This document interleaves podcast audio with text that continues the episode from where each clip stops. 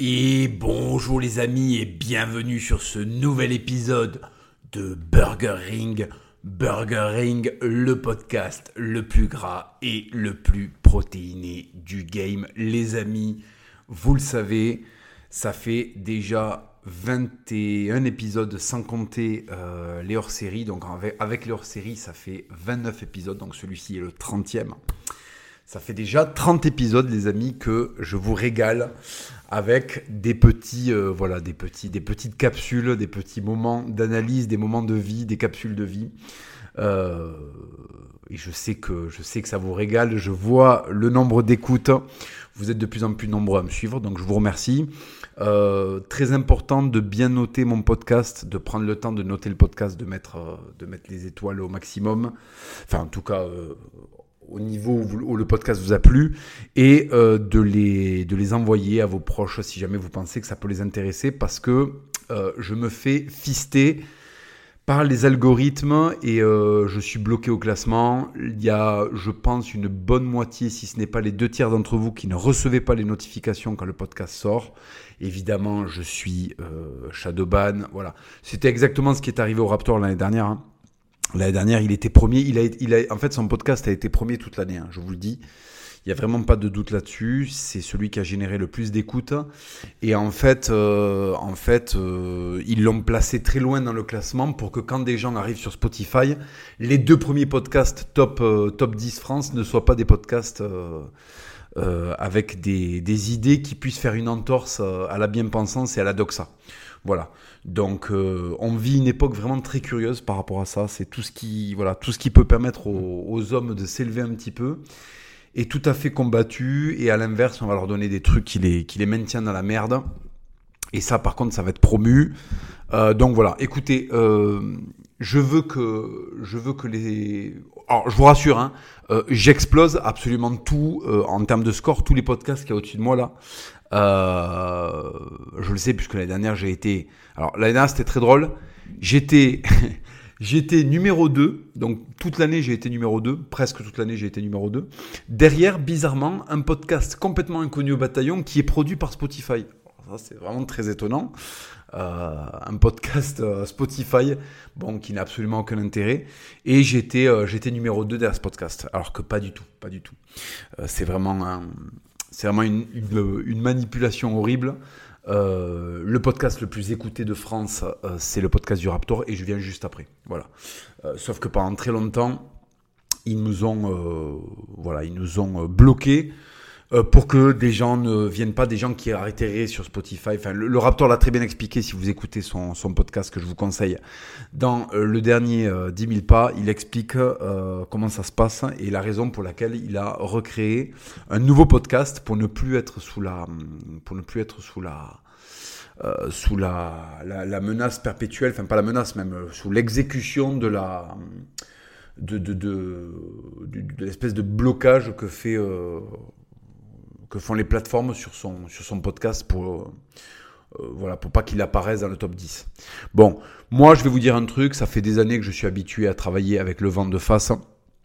J'arrive à faire des scores monumentaux malgré ça, donc je n'en tire qu'une plus grande fierté. Et encore une fois, d'un point de vue catholique, plus on vous crache à la gueule, plus, euh, plus vous vivez d'injustice parce que vous défendez des valeurs que vous pensez être saines, euh, mieux c'est en fait. Mieux c'est. Plus je me rapproche de mon Dieu et plus j'ai de la sagesse et, de la, et des grâces dans d'autres domaines de ma vie.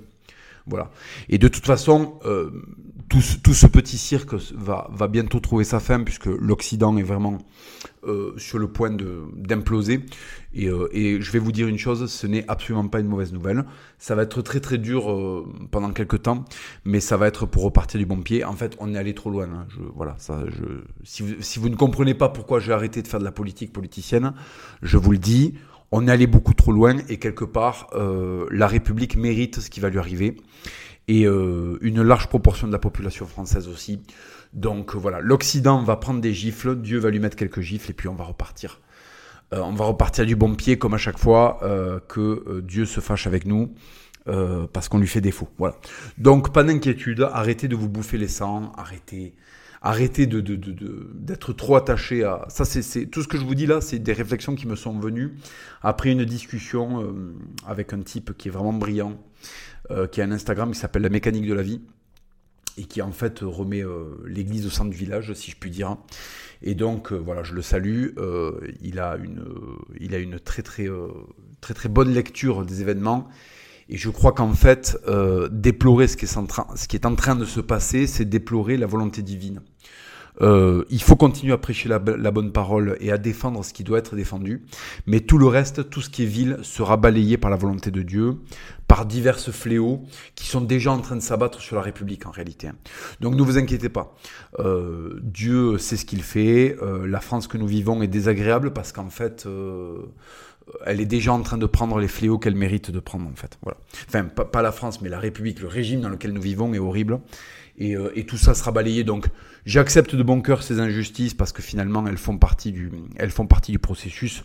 Mais au moins mon âme est sauve et c'est ce qu'il y a de plus important, beaucoup plus en tout cas que euh, avoir l'ego qui est chatouillé par le fait que mon, mon, podcast soit dans le, dans le top 2 ou dans le top 3. Voilà. Donc pas d'inquiétude les amis, n'ayez pas de peine par rapport à ça. C'est quand même bien que Spotify voit les chiffres, euh, juste par principe euh, qu'ils aient la conscience qu'ils sont en train de, de shadowban euh, le, le, podcast, le deuxième podcast le plus important de leur plateforme après Studio Raptor. C'est très très important qu'ils voient qu'ils sont obligés de, de, vraiment de se saborder parce que c'est ça en fait, hein, ils se sabordent quoi. Au lieu de nous mettre en avant et de créer l'événement, euh, ils, ils, jouent contre nous, ben écoutez, s'ils ont décidé de se saborder, au moins qu'ils le sachent en connaissance de cause et, euh, et qu'ils voient que les chiffres redoublent d'intensité et que donc eux devront redoubler de perfidie. et finalement, c'est ça leur punition, quoi. C'est ça leur punition, c'est de devoir redoubler d'efforts pour être vil, pendant que nous, on redouble de, travail pour être, pour être bon et pour être au service des bonnes choses. Voilà les amis. Donc pas d'inquiétude, je n'ai point de tristesse, je suis devenu euh, quelqu'un avec le temps d'un petit peu plus sage. Donc je ne prends plus ça au premier degré, peu m'importe, maintenant je suis euh, connecté avec ce qui n'a pas de fin comme disait Dantec, voilà. Et je ne suis pas connecté avec ce qui a une fin, je suis connecté avec ce qui n'a pas de fin. Et je me tourne vers ce qui n'a pas de fin. Et, euh, et donc ça me rassure et ça me fait relativiser toute cette merde temporelle. Et vous devriez faire pareil, les amis. Je sais que vous souffrez, mais en fait, euh, c'est la raison pour laquelle je vous envoie et je vous renvoie à chaque fois vers la religion. C'est qu'en fait, si vous comprenez bien comment elle est faite, c'est pas aller à la religion de manière un peu bête et méchante, mais si vous comprenez comment le monde est fait et comment comment Dieu est fait, enfin comment Dieu a fait les choses, pardon, vous comprendrez, euh, enfin partiellement parce qu'on peut pas comprendre complètement Dieu, mais vous comprendrez que tout ce qui se passe en fait, euh, il ne faut pas le, il ne faut pas le surestimer. Voilà. Il va falloir qu'on soit fort, on va traverser la tempête, mais euh, tous ceux qui seront des sachants euh, auront, euh, auront de l'avance sur cette tempête et cette manière de, de, réceptionner la tempête. Et ceux qui s'accrochent aux vanités de ce bas monde et aux faux espoirs et aux faux prophètes auront le même châtiment que les autres. Voilà. Et là, il n'y aura pas une question de droite ou de gauche, il y aura une question de est-ce que tu avais compris ce qui se passe euh, ou est-ce que tu ne l'avais pas compris? Est-ce que tu l'avais compris dans le bon sens? Voilà. Et ce qui est en train de se passer, tout simplement, c'est qu'on arrive à la fin d'un cycle que Dieu va moissonner, comme dans Mass Effect, et puis qu'après on va repartir. Euh, on va repartir sur de bonnes bases. Voilà, les amis. Allez, j'arrête de vous briser le moral. Mais non, en fait, c'est une bonne chose. Ça veut dire que Dieu est là et qu'il a un plan pour nous tous. Voilà. Donc, pas d'inquiétude, les amis. Pas d'inquiétude. On continue à être au service du bien et tout ira bien. Euh, petit podcast pour vous raconter un petit peu mon parcours. Mon parcours avec cette créature à la fois sublime, terrifiante, absolument euh, fantastique et, à la fois aussi très décevante. Euh, cette créature aux multiples facettes, cette créature incompréhensible pour la plupart d'entre nous, je vais vous parler de la femme. Et plus précisément de mon rapport aux femmes et de mon rapport aux relations avec les femmes puisque je vous ai parlé de pas mal de choses de mon enfance, mais je n'avais pas encore, abordé le côté, euh, le côté euh, mes premiers amours, mes premières, euh, voilà, mes premières tentatives de d'essayer de conquérir la femme. et je vous garantis que on va bien rigoler et je vais vous en raconter de bonnes. Je pense que vous, une large majorité d'entre vous se reconnaîtra là-dedans parce que j'ai eu plusieurs phases quoi. Il y a eu la loose, il y a eu l'apprentissage, il y a eu et puis après il y a eu l'aisance et puis il y a eu le renoncement à cette aisance et puis est venu finalement la sagesse. Voilà, pour vous faire euh, un espèce de résumé très rapide. Bon, et on va aborder chacune de ces phases. on va aborder chacune de ces phases et euh, je vais vous raconter un petit peu euh, comment ça s'est passé pour moi à ce niveau-là. Alors, je garderai certaines choses secrètes par pudeur et je garderai certains détails, non pas qu'ils soient scabreux ou quoi, mais c'est juste que je peux rentrer jusqu'à un certain point dans mon intimité, mais pas non plus complètement parce que voilà, je, je crois qu'il est assez indécent de se mettre complètement à nu et euh, je pense que, ce que les exemples que je vous donnerai seront suffisamment intéressants pour que j'ai pas besoin de vous raconter tous les détails et puis surtout euh, par respect pour ma compagne qui euh, qui va certainement écouter ce podcast et je veux pas qu'elle se sente mal à l'aise ou qu'elle me fasse une crise de jalousie euh, par rapport à certaines choses. Donc voilà, je vais rester pudique et je vais essayer de, de, je vais m'efforcer.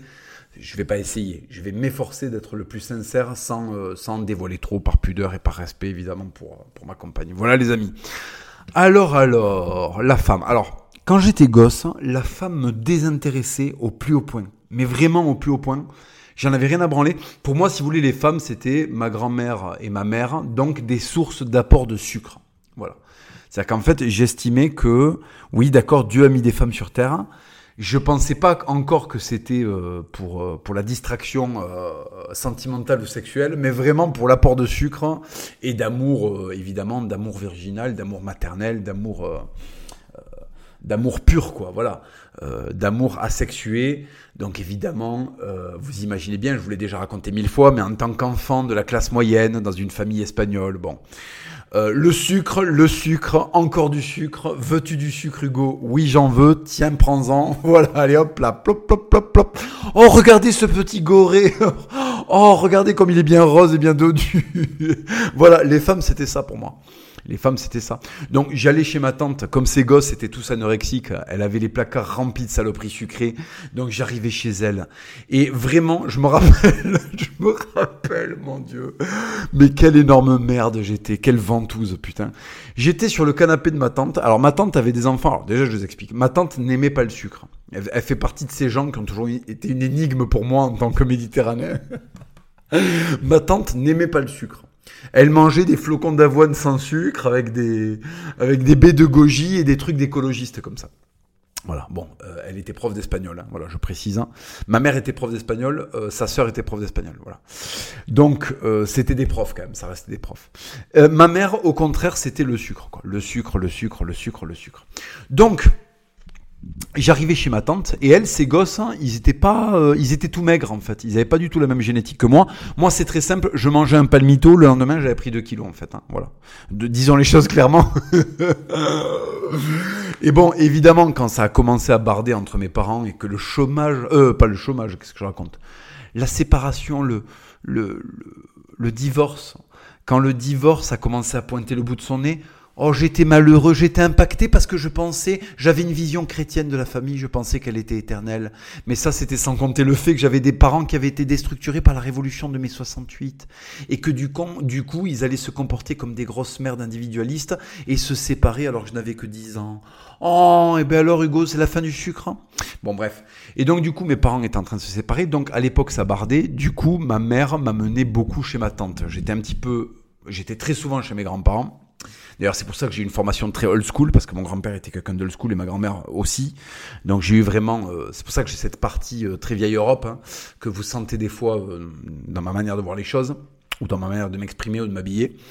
Et, euh, et elle m'amenait chez ma tante. Alors ma, ma tante c'était tout l'inverse, c'était euh, alors c'était pas une progressiste non plus, mais on était quand même plus près de Sandrine Rousseau euh, que d'une daronne normale. Quoi. Hein. C'était vraiment euh, voilà, c'était vraiment photographier des, tournesols, avoir des peintures de Picasso qui veulent rien dire avec des meufs qui montrent leur schneck. Là, t'as envie de leur mettre un slip et une claque. Hein.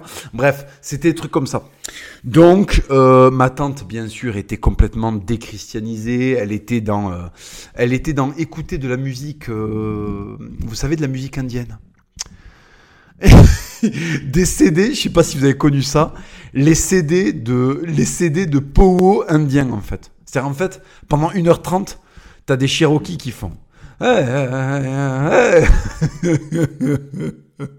c'est vraiment des trucs pour des mongoliennes post-chrétiennes en fait. C'est horrible, c'était horrible. Et elle était comme ça, elle bouffait bio, elle avait acheté un filtre à eau pour pouvoir boire une eau du robinet sans les, sans les vaccins qu'il y a dedans. elle mangeait du boulgour before it was cool. c'était l'enfer. C'était l'enfer. Elle avait une alimentation, je trouvais qu'elle s'alimentait comme une perruche en fait. Il y avait des graines. en fait, j'avais lui dire, ok, c'est cool les graines et tout, mais en fait, je sais pas si t'as remarqué, on n'a pas de bec, on n'a pas de plume. Est-ce qu'on peut avoir un steak? Donc quand j'allais chez elle, j'hallucinais parce que mon daron, le lourd coco à l'ancienne, euh, bon, lui, euh, il avait beau être coco, c'était un mec qui avait grandi dans une ferme. Hein. Je rappelle que mon daron a commencé à travailler à la ferme à 7 ans. Hein. Donc mon père, certes, c'était un coco, mais c'était un mec du terroir. Hein. À qui travaillait dans une ferme à 7 ans, mon daron. Donc, lui, qu'est-ce que c'était? C'était euh, faire frire des trucs, là, de la grosse longe de porc avec des haricots marinés à l'huile d'olive, au paprika, à l'ail, au romarin. Enfin, c'était la fiesta. Mon daron cuisinait, il savait parfaitement faire la cuisine du sud-ouest et parfaitement faire la cuisine espagnole. Donc autant vous dire qu'on mangeait très très bien quoi. C'est-à-dire qu'il y avait du, du, du, canard gras au cèpe avec des pommes de terre à l'ail et après le lendemain vous aviez euh, vous aviez euh, de, de, des plats espagnols à base de longe de porc qui a mariné dans du paprika euh, et qu'on a fait cuire avec des garbanzos et, et, des, et des rondelles de, de, de, de, de morcilla et de, et de chorizo quoi. C'était un truc de taré. Donc mon daron en fait, le mec c'était un virtuose. Quand j'allais bouffer, quand, enfin quand je bouffais chez moi, c'est mon père qui faisait la cuisine parce que mon père était vraiment, il adorait faire la cuisine et c'était vraiment une machine. Donc on mangeait très très bien, on mangeait très équilibré, tout ça et tout. Parce que mon daron c'est un paysan à la base. Donc euh, ça mangeait des légumes, ça mangeait de la salade, on mangeait très très bien en fait. On mangeait vraiment très très bien. Et ma daronne, étant une espèce de gigantesque poule couveuse, et eh ben elle c'était le sucre. Quoi. Ma mère aimait les trucs sucrés, elle aimait les viennoiseries, elle aimait les trucs de, de gonzesse en fait. Elle aimait les trucs qui chatouillent Euh, et moi, j'étais à son image. Parce qu'évidemment, la pente naturelle de l'homme, c'est d'aimer les trucs faciles. Et évidemment que c'est plus goulu de saliver devant une chocolatine de fils de pute que de se mettre à table, euh, se mettre un quart de rouge et manger un canard au cèpe. Voilà. Donc, si vous voulez, j'avais pris de ma mère. Parce que mes parents... Euh, aussi ont divorcé assez tôt, j'avais 10 ans. Donc quand ils ont divorcé, ça y est, je bouffais plus qu'avec ma mère. Donc c'était plat pas bon et puis sucre. Donc quand j'allais chez ma tante, il y avait un truc de génial, c'est qu'elle faisait à manger, c'était vraiment dégueulasse. C'était vraiment des algues avec des graines, enfin c'était infernal. Quand j'allais chez elle, je savais que j'allais j'allais revenir au néolithique, mais pas au néolithique euh, façon euh, on va bouffer de la viande de bison. Le néolithique PD quoi, le néolithique de la grotte, le néolithique des femmes en fait. Oui, on en a fait une soupe d'algues, d'accord, ok. Est-ce que je peux avoir du rhinocéros s'il te plaît là parce qu'en fait j'ai faim. Donc en fait c'était ça. Donc en fait les repas étaient pas bons, on bouffait des trucs du Crétacé, c'était dégueulasse. Et Évidemment, une fois le repas fini, ma tante me mettait une VHS de dessin animé là dans le salon euh, pour que je la laisse tranquille. et moi, je regardais des dessins animés. Et elle, elle allait faire la sieste en fait, ou elle allait travailler à l'étage. Voilà. Et elle avait ce qu'on appelait un cellier dans lequel il y avait dans lequel il y avait de la bouffe, mais qu'il n'y avait jamais chez moi. Parce que moi, comme on était dans une famille de gros, mes parents faisaient gaffe. Enfin, on n'était pas une famille de gros, mais je veux dire, comme ils voyaient que j'étais gourmand, mes parents, ils achetaient pas, euh, il n'y avait pas des papilles brossards, il n'y avait pas des pots de Nutella, il n'y avait pas des brioches, il n'y avait jamais rien de cool à bouffer chez moi. D'ailleurs, quand on faisait des goûters, les copains, ils venaient pas chez moi parce que chez moi, il n'y avait jamais de sucre, mais je crois que je vous en ai déjà parlé. Bref. Donc, pour moi, les femmes, c'était ça. C'était les pourvoyeuses de sucre, quoi. Et ma tante, par exemple, je me levais du canapé, j'allais dans le cellier, je prenais une tablette de chocolat, je la déglinguais. Hop, je me levais. Mais vraiment des après-midi à chier de l'huile de palme et du sucre, en fait. Je rentrais le soir, je chiais des geysers, en fait. Parce que j'avais mangé, je sais pas, j'avais mangé 500 grammes de sucre dans la journée. Vous imaginez la merde que j'étais Putain. Oh là là, putain, tout ça parce que mes parents divorcent. Donc du coup, j'éclate le Côte d'Or, le Galac, le Nutella. Pauvre petite merde ambulante, quoi. Putain. Oh là là, quelle rigolade. Bon, bref. Et donc, du coup, j'étais un putain de bibendum. Et donc, à ce moment-là, les femmes ne m'intéressaient pas.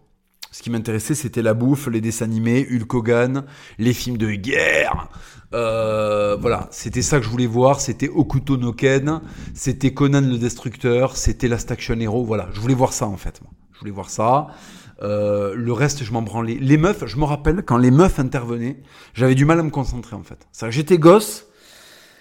Euh, je me rappelle des fois, les maîtresses disaient des phrases du style Bon, écoutez bien, les enfants. Et là, je vous jure que c'est vrai, mon cerveau se débranchait spécifiquement.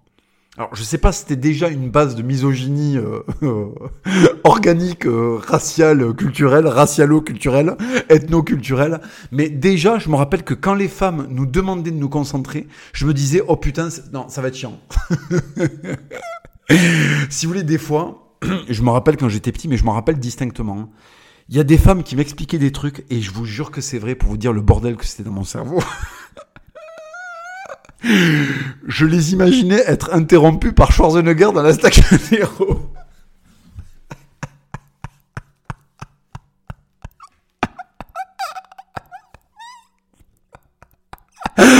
C'est-à-dire que les femmes, les femmes commençaient à me parler. Vous savez comment elles font quand les enfants sont petits Elles vous prennent par les épaules, elles vous regardent dans les yeux.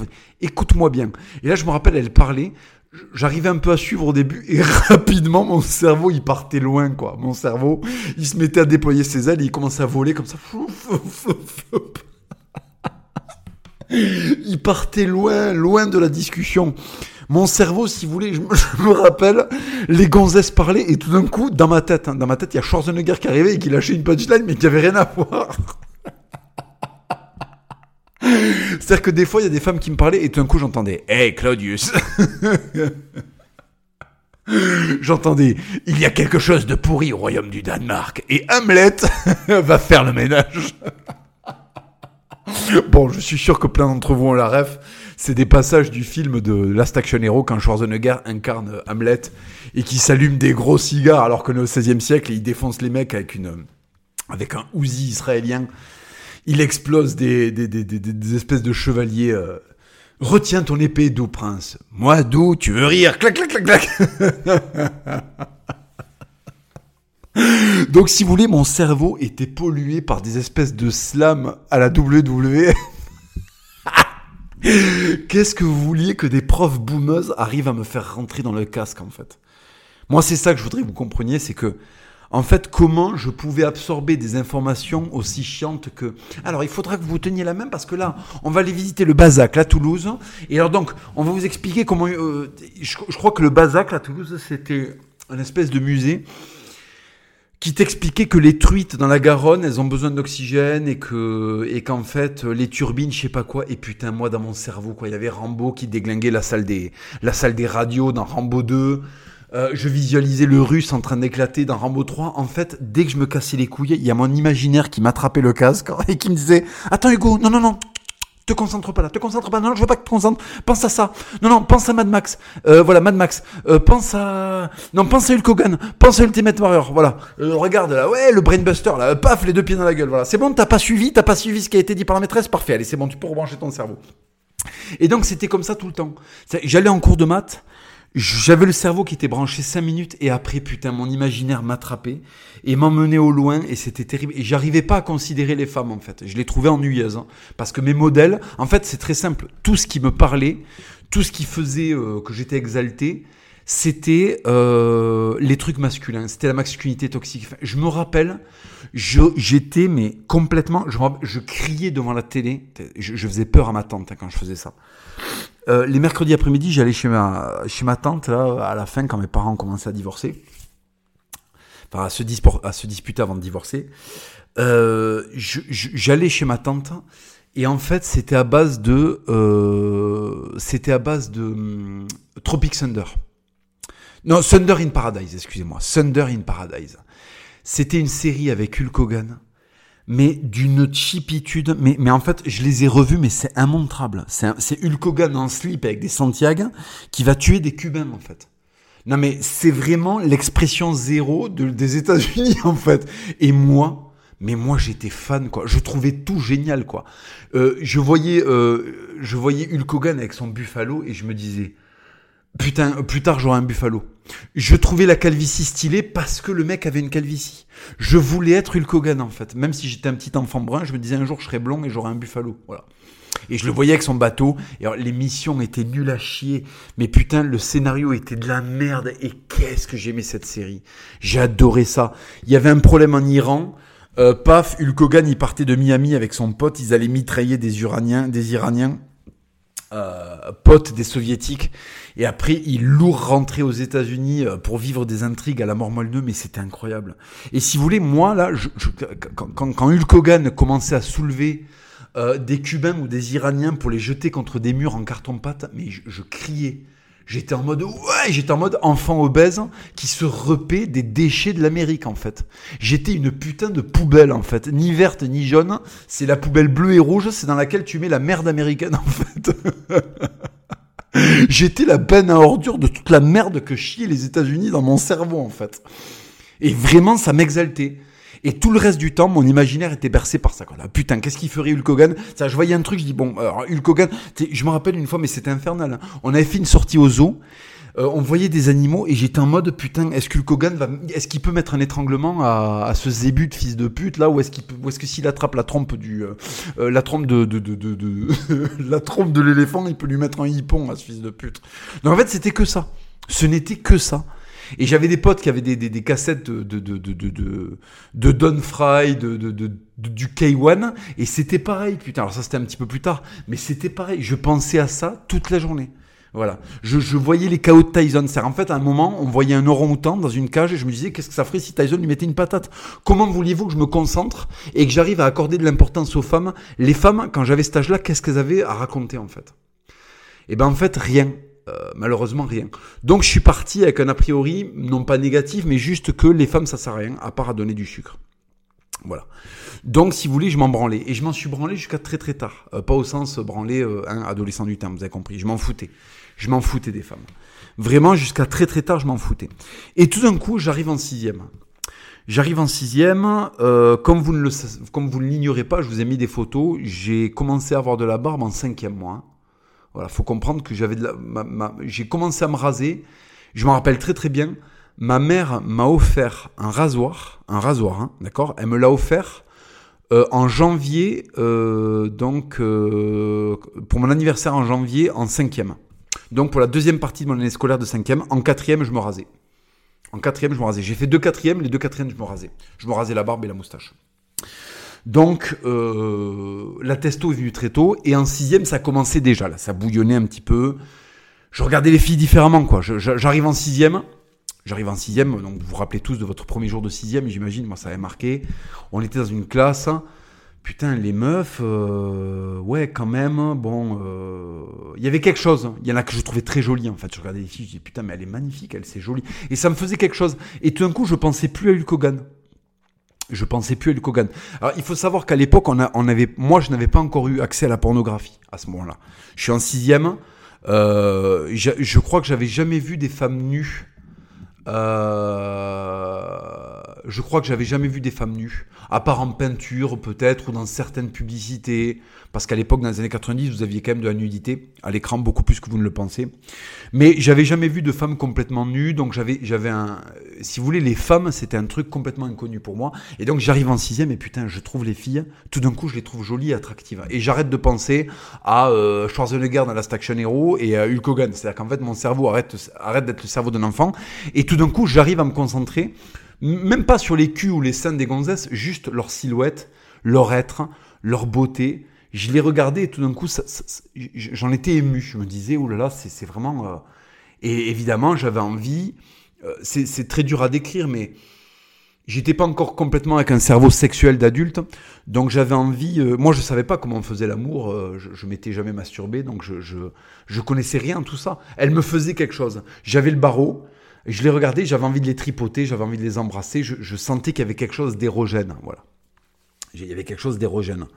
Euh, donc j'avais les hormones qui commençaient à travailler. Mais si vous voulez, ben, j'avais pas le mode d'emploi en fait. J'avais pas le mode d'emploi. Euh, à l'époque, il n'y avait pas de conseils, il n'y avait pas YouTube. Et si vous voulez, les modèles de séduction, c'était les modèles qu'il y avait dans les films. Donc en fait, on essayait, quand on voulait approcher une fille, on essayait de faire comme dans les films euh, ou dans les séries. Et donc, si vous voulez, fatalement, on allait au carton, parce que dans les séries, les choses étaient scénarisées, dans les films, les choses sont scénarisées. Et en fait, les films nous montrent des modèles qui sont des modèles romantiques, qui sont pas des modèles qui sont complètement transposables à la réalité. Donc, évidemment, euh, moi, j'étais dans écrire des lettres d'amour et Qu'est-ce qui se passe quand vous écrivez des lettres d'amour? Ben, Vous vous faites punir. Parce qu'à cet âge-là, les femmes sont des dindes. Donc vous leur écrivez une lettre d'amour. Évidemment, elle se retrouve entre les mains du mec, euh, de, notre mec de la classe qui se fout de votre gueule et qui la lit à voix haute. Et ça fait partie des premiers traumatismes. Et en fait, c'est ça qui vous fabrique, euh, d'une part, la misogynie et d'autre part, ce qu'on appelle la maturité, en fait. C'est-à-dire que cette souffrance et cette première trahison, euh, fait que vous dites ah d'accord ah d'accord. Donc en fait effectivement on a envie de les couvrir de bisous mais je lui mettrais bien une patate quand même pour ce qu'elle a fait. Voilà. Donc il y a cette espèce de dualité qui s'installe. C'est-à-dire que d'un côté vous avez cette espèce de, de créature absolument fascinante que vous avez envie de posséder d'une manière ou d'une autre et vous avez la réalité de cette créature qui est que à cet âge-là, c'est une dinde, c'est une dinde absolue. Manque de bol, c'est l'âge où vous avez le plus de foutre dans les couilles en fait. Euh, je parle du collège jusqu'à la fin du lycée. C'est le moment où vos testicules produisent euh, le plus d'hormones qui vous donnent envie de les déglinguer comme un sale en fait. Or, c'est le moment où la femme est le plus inatteignable. La vie est ainsi faite, c'est que le moment où vous avez le plus envie de les posséder, c'est le moment où vous avez le moins d'outils pour les posséder. Donc c'est très frustrant. Mais en fait, la vie est bien faite parce que Dieu, il a fait les choses comme ça pour que, en fait, au moment où on a de l'argent et de l'aisance, on se soit calmé. Parce que si j'avais eu l'aisance, le charisme et l'argent que j'ai maintenant quand j'étais euh, en seconde, mais en fait, j'aurais baisé un nombre de gonzesses astronomique, si vous voulez. Et j'aurais fait énormément de mal à la société et je me serais fait énormément de mal à moi-même et j'aurais fait énormément de mal à ces filles. Donc en fait, finalement, le, la nature est bien faite. C'est-à-dire que quand on a envie de les avoir, eh ben on ne les a pas. Et quand on commence à relativer, à s'en foutre, c'est le moment où vous en avez le plus. Et évidemment, vous connaissez ce phénomène qui est très répandu chez les hommes, et je suis sûr que vous l'avez déjà expérimenté, c'est que quand ça y est, vous avez une gonzesse à laquelle vous tenez, et qui est stylée, et avec laquelle vous êtes heureux, évidemment, toutes les autres femmes sentent votre force tranquille, votre prospérité, et c'est ça qui les attire, et c'est à ce moment-là qu'elles viennent. C'est-à-dire, c'est une fois que vous êtes avec une gonzesse, que vous avez toutes les meufs que vous aviez convoitées, euh, qui viennent vous chercher pour vous leur mettre un petit coup de bûche. Voilà. Bon, mais la vie est comme ça, et à ce moment-là, il faut avoir la sagesse de pas l'étrangler. Parce qu'en fait, euh, Dieu vous a donné une femme. Normalement, vous en fait, ça, ça arrive au moment où vous avez un couple qui est stylé. Et donc, l'erreur à ne surtout pas faire, c'est délaisser ce couple stylé pour aller euh, baiser ces gonzesses que vous n'avez pas pu baiser quand vous étiez collégien. Bon. Euh, parce qu'en fait, vous le, vous le, ferez par ego et non plus parce que euh, vous en avez une terrible envie. Même si les femmes sont faites pour nous donner envie, même jusqu'à très tard. Mais l'idée, c'est quand même de résister à ça. Et euh, une fois qu'on y a résisté, on est content parce qu'on n'a pas fait d'entorse au contrat et qu'après, quand on revoit notre copine, on est content parce qu'on lui a pas menti. Voilà. Moi, c'est très simple. Hein. En fait, ma gonzesse, elle peut m'avoir d'une manière, elle le sait. En fait, ma gonzesse, si elle me prend, qu'elle me regarde dans les yeux et qu'elle me dit Est-ce que tu m'as trompé? En fait, elle va voir, si vous êtes avec une femme intelligente, elle va le voir dans la minute, si vous l'avez trompé. Et donc, du coup, euh, elle le saura. Et vous allez lui faire énormément de mal, même si vous n'avez pas prévu de lui dire ou que vous pensiez qu'elle ne le saurait jamais. Un jour, vous serez confronté à ça. Et c'est pareil, euh, euh, c'est pareil si vous voulez, vous, vous, en tant qu'homme, vous le savez si vous avez été trompé ou pas. Voilà. Euh, et, d'ailleurs, j'ai remarqué que les cucks n'abordent jamais la question avec leur gonzesse parce qu'au fond d'eux, ils savent que tôt ou tard, ils vont se faire cuck en fait. Ils vont se faire cuck. Parce qu'en fait, ils tiennent pas leur rôle d'homme et au fond d'eux, ils le savent. Et je vois beaucoup d'hommes, euh, souvent avec des profils très particuliers, euh, souvent, souvent des gauchistes, qui, qui sont très mal à l'aise avec cette question parce qu'ils savent que leur gonzesse. Et moi, je le vois dans la rue. Des fois, je marche je, je le dis pas pour me faire mousser, je vous le dis sincèrement. Des fois, je marche, j'ai mon chapeau, j'ai ma chemise ouverte, c'est la masculinité toxique plein pot, et je vois la meuf d'un cuck me regarder et je vois qu'il y a du désir, je vois qu'il y a de l'envie. Voilà. Euh, quand les regards sont appuyés, euh, là, je suis pas en train de me faire un film. Hein. Je fais la différence entre quelqu'un qui vous regarde parce que vous avez un style particulier et quelqu'un qui vous regarde très longuement parce qu'il y a quelque chose. Bon. Et en fait, à chaque fois, c'est le même profil. C'est les meufs, euh, les meufs qui vont regarder d'autres mecs de manière appuyée ce sont souvent des meufs qui sont avec des cucks en fait. Elles en peuvent plus d'être avec un cuck. Et elles ont envie de quoi? Elles ont envie qu'il y ait un vrai, euh, un vrai homme qui vienne les prendre en charge en fait. Au final, c'est ça qui se passe. Mais bon, bref, je vais revenir au petit Hugo sur sa, petite chaise qui a la, queue toute dure parce qu'il découvre la femme. Il découvre la femme au collège. donc vous les voyez, elles sont habillées. Euh, vous les trouvez habillés sexy, mais en fait, c'est vos hormones. C'est-à-dire que tu fais Oh putain, la pute, euh, enculée, elle est trop bonne. Et en fait, tu regardes les photos de classe quand t'as 20 balais, tu dis Mais attends, mais j'étais un malade mental. La meuf a un pull, un jean, bon, franchement. Et en fait, à ce moment-là, vous avez les hormones qui travaillent à fond. Donc en fait, une rondeur, un petit bout de chair, et c'est 25 branlettes. C'est comme ça. C'est comme ça. L'homme à ce moment-là est un chien fou et c'est pour ça qu'il n'a pas accès à la femme immédiatement. Bon. Et moi, tout le collège, je l'ai passé à regarder des femmes et j'ai eu, j'ai pas eu de succès au collège. Hein. J'ai pas eu de succès avec les filles parce que j'étais pas là-dedans. Elles me plaisaient évidemment, elles me plaisaient, mais j'avais aucun moyen de les aborder et j'avais beaucoup trop peur de le faire. Je l'avais fait une fois, j'avais écrit une petite lettre une gonzesse, j'avais vraiment mis tout mon cœur dedans et bien sûr, ça avait été lu euh, par le mongol de la classe. Hein. Donc ça avait été une terrible humiliation. Ça avait été une terrible humiliation. Et à partir de ce moment-là, je m'étais dit ah très bien, très bien. Bon, d'accord. La femme, très bien. La femme, c'est donc ça. Et donc si vous voulez, bon, je me suis résigné, je les ai aimés de loin. Et puis, entre-temps, ben, mon corps a changé. C'est-à-dire que moi, euh, j'ai fait une puberté très très tôt. Donc, j'ai commencé à avoir de la barbe. Euh, j'ai commencé à faire du sport très tôt. Et tout d'un coup, euh, à 15-16 ans, mon corps change, mes épaules s'élargissent, je grandis énormément, jusqu'à arriver à 1m90. Euh, j'ai le, trait du visage qui s'affine, j'ai mon menton qui a poussé, j'ai la mâchoire un peu plus carrée, euh, j'ai des mains plus proéminentes, euh, mon chibre, il a, il a grandi aussi. c'est autre chose, ma voix, elle a mué. Je commence à avoir de l'assurance parce qu'il y a du rugby, donc du coup, eh ben, j'apprends à domestiquer la, la j'apprends à domestiquer l'expression de la virilité, j'apprends à domestiquer le rapport de force. je suis un peu plus inébranlable. Je deviens 2% John Wayne, quoi. Je deviens 3% Charles Bronson, je deviens 4% Clint Eastwood, voilà. Donc c'est un bon petit début. C'est un bon petit début. On est à 3, 4% comme ça, mais finalement, ça fait une moyenne de genre 2,75% euh, ou 3 pour 3,2%, et on est très très bien, quoi. On est très très bien pour cet âge-là, c'est très très bien. Bon. Et là, si vous voulez, quand vous commencez à avoir un pourcentage de testo et d'assurance, et puis surtout, ce qui se passe, c'est que vous avez passé tout votre collège à vous branler. Enfin, moi, ça avait été le cas. Et donc, je me suis dit, au lycée, c'est pas possible. Je vais pas continuer à me branler au lycée. Euh, là, ça va pas se passer comme ça. Donc, j'arrive aussi au lycée en septembre. Donc, j'ai 15 euh, ans. Et je fais 16 ans, donc en janvier de ma première année de seconde. Bon. Et là, et là, évidemment, et là, évidemment, bon, les choses changent les choses changent parce que ça y est, je ressens plus, je suis plus en train de courir dans la cour de récré avec un manteau tribord. Euh, euh, je suis plus posé, je suis plus un petit trou de balle de collégien. Donc le regard de la femme change. Le regard de la femme change. Euh, et puis j'arrive dans un lycée, comme vous le savez, qui est, le lycée du Mirail. Donc le lycée du Mirail, eh ben, en fait, il y a énormément de, jeunes françaises d'origine d'origine étrangère.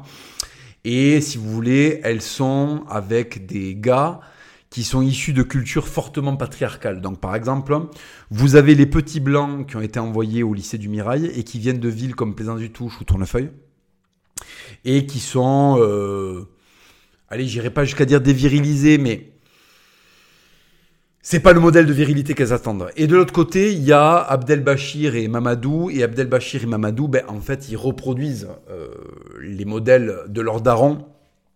Euh, donc du coup, c'est un peu impitoyable. C'est un petit peu, euh, c'est un petit peu trop violent. Et là, si tu veux, si t'es bon, tu arrives et tu proposes une nouvelle forme de virilité. Alors, il faut savoir un truc, c'est que comme j'avais des forts de testo, euh, je n'avais aucun problème à ne pas m'habiller à la mode, en fait. C'est-à-dire que tout le collège, j'observais les meufs et je me disais, enculé, elles aimaient les to be free, elles aimaient les mecs qui étaient des merdes. Et je me disais, mais putain, mais les femmes sont détestables, en fait. Je me disais, elles aiment vraiment les plus gros trous du cul du collège. Je me rappelle...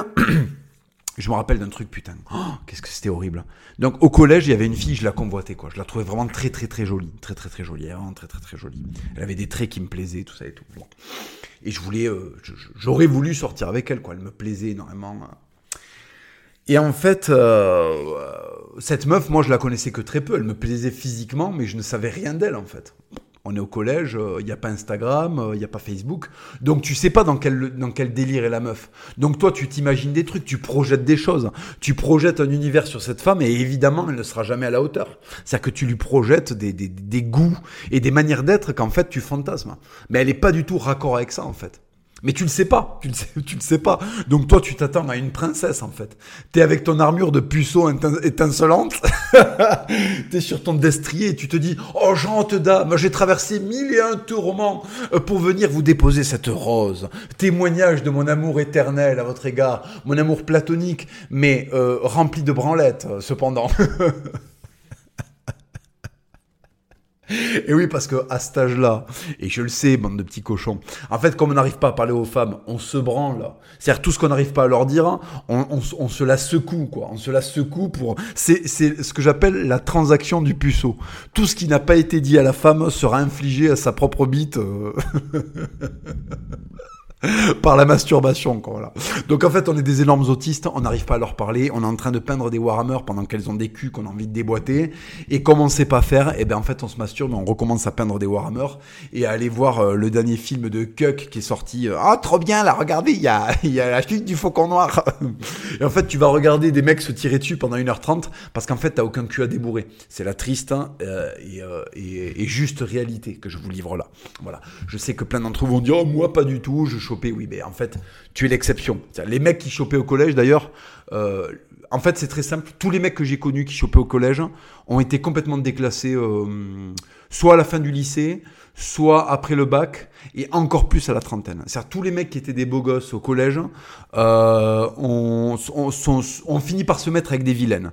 Et tous les mecs qui ont vraiment galéré parce qu'ils étaient sélectifs, je sais qu'ils ont fini par trouver des gonzesses, euh, et c'est la récompense en fait. C'est pour ça que Dieu fait bien les choses.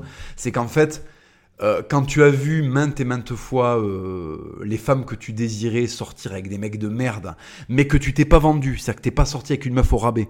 Moi, j'ai toujours été très sélectif. J'ai toujours été très sélectif. Donc, je suis pas sorti avec des meufs au rabais, et finalement, euh, la vie a fini par me donner les femmes que j'aime. Alors peut-être que d'autres les trouveront moches ou qu'elles leur plaira pas, mais elles correspondaient à mes goûts. Voilà. Je voulais des femmes qui correspondaient à mes goûts. Et Dieu a fini par me les donner à l'âge adulte, parce que j'ai su me montrer patient et, et j'ai pas fait comme 90% des gens, c'est-à-dire prendre une copine parce qu'elle veut bien. Voilà. Par exemple, je vais vous donner l'exemple d'un mec que je connaissais, c'était un obèse qui votait Front National. Quand il me parlait des maghrébines euh, et des maghrébins, il avait des mots extrêmement violents. Et puis un jour, il y a une maghrébine obèse qui s'est intéressée à lui, parce que lui aussi était obèse. Et en fait, euh, tout d'un coup, il s'est mis à supporter la Palestine et à se prendre pour un, maghrébin, juste parce qu'en fait, la gonzesse, c'est en fait, le mec a arrêté d'être raciste, hein, juste parce qu'en fait, il est tombé sur une Zulika euh, qui a bien voulu sortir avec lui. Donc en fait, vous voyez ce genre de serpillère, mais j'en ai connu et j'en ai aperçu des milliers en fait. Et là, c'est euh, là je prends cet exemple-là parce que c'est un exemple réel, mais il y a plein d'autres trucs. Il y a des mecs qui défendent des idées de droite et ils deviennent d'énormes merdes juste pour avoir une meuf. Hein. Parce qu'en fait, ils se soumettent, qu'ils n'ont aucun standard, aucun respect pour eux-mêmes, et qu'en fait, ils finissent par euh, faire l'erreur que font tous les gens qui n'ont absolument aucune testo et, euh, et aucune volonté, ils finissent par se résigner.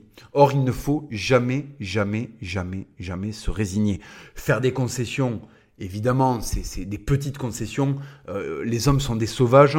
Euh, tu peux pas demander à ta meuf d'être à la fois ta pute, ta mère, euh, un pilier inébranlable dans la vie. Elle aura forcément un truc qui va un peu elle aura forcément un truc qui va te casser les couilles. Mais en fait, c'est là où il faut pas être non plus. Euh, est-ce que toi, tu es parfait? Non. Donc, est-ce que tu peux demander la perfection? Réponse non. Après, il ne faut pas. Euh, il y a des postes qui sont importants. Euh, moi, par exemple, je voulais une, une gonzesse qui soit jolie, qui ait un bon train de vie, qui soit voilà, qui, qui, qui, soit pas une, une clocharde, qui, qui ait un capital intellectuel conséquent. Ben déjà, c'est beaucoup demandé. C'est beaucoup demandé. Et Dieu a fini par me la donner. Il me l'a donné tard dans ma vie, mais il me l'a donné. Il me l'a donné. Donc, euh, euh, donc voilà, je ne vais pas m'étendre sur la campagne que j'ai actuellement, mais euh, il, y a du, y a du très très lourd. Hein. Il y a du très très très lourd au niveau financier, au niveau du capital physique et au niveau de, du capital intellectuel encore plus. Donc si vous voulez, là voilà, Dieu m'a saucé. Après c'est une casse-couille, hein.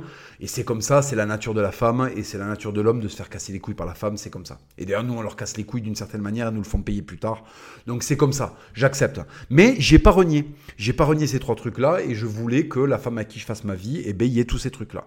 Alors que mille et une fois, on m'a dit, mais non, tu rêves, tu pourras pas avoir tout ça. Tu pourras pas avoir une gonzesse belle, intelligente et riche. Eh ben si, fils de pute. Eh ben si, fallait juste attendre et être, euh, et être persévérant. Mais en fait, t'avais pas suffisamment de testo dans ton corps parce que t'es une merde de gauchiste, du coup la vie t'a puni. Et maintenant, t'es avec une grosse qui te parle mal. Eh ben, bien fait pour toi, fils de pute. Bref.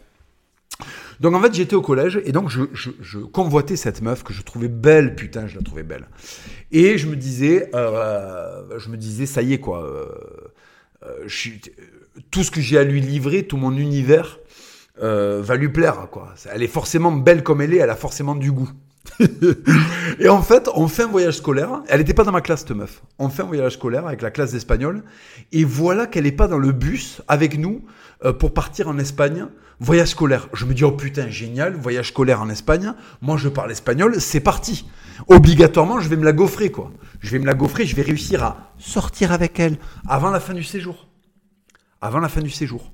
Et j'en rêvais, quoi, j'en rêvais, je me paluchais en me disant, putain, quand je vais toucher son cul, quand mes lèvres vont toucher son lèvre, mais putain, ça va être un geyser, je vais l'asperger, c'est pas possible.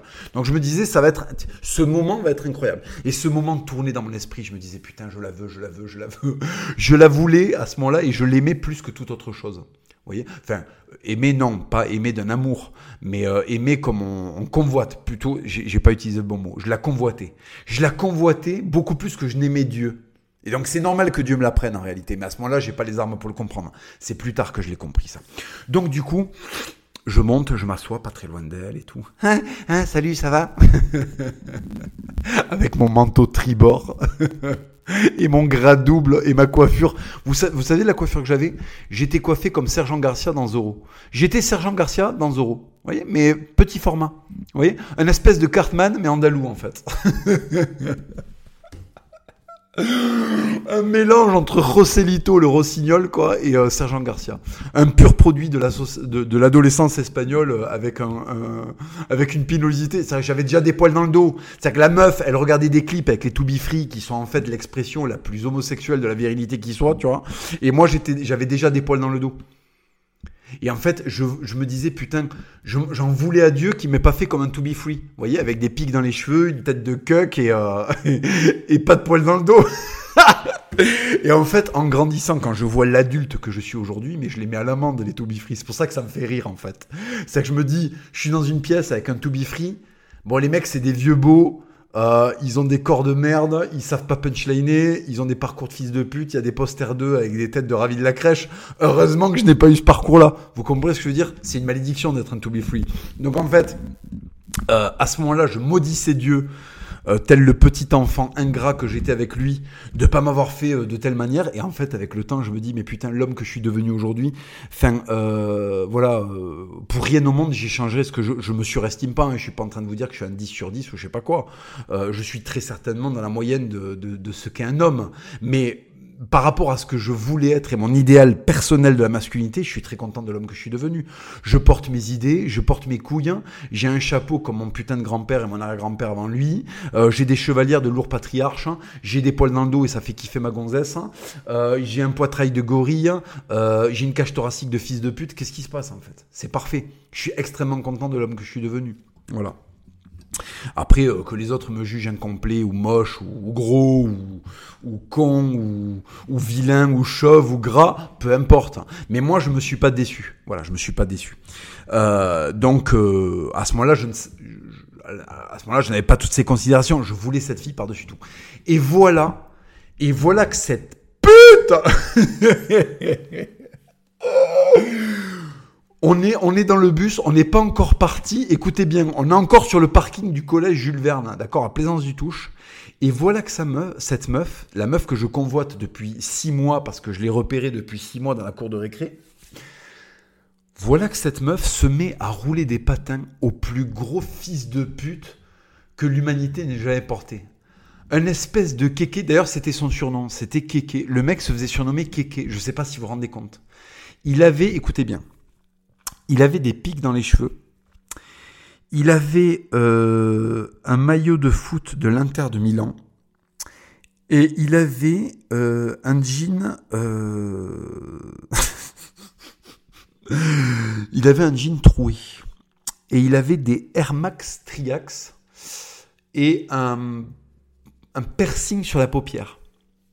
Donc en fait, si vous voulez, c'est un mec qui est en BTS mécanique. Qui me vole ma promise, quoi. À cette époque, je me dis ça. Je me dis, putain, elle, c'est ma promise. Moi, je suis un lourd chevalier, quoi. Je fais du putain de rugby. Je suis le fils de mon daron. Je suis le petit-fils de mon grand-père. Je suis issu d'une lignée stylée. J'ai un pédigré de fils de pute. Hein. Je suis plus lourd, plus costaud, plus grand que cet enculé. Et voilà qu'elle se met avec le plus gros, la plus grosse merde. C'était un mec qui lisait Tuning Magazine. Et quand on était en, en, ce fils de pute dessinait des marques sur son cahier.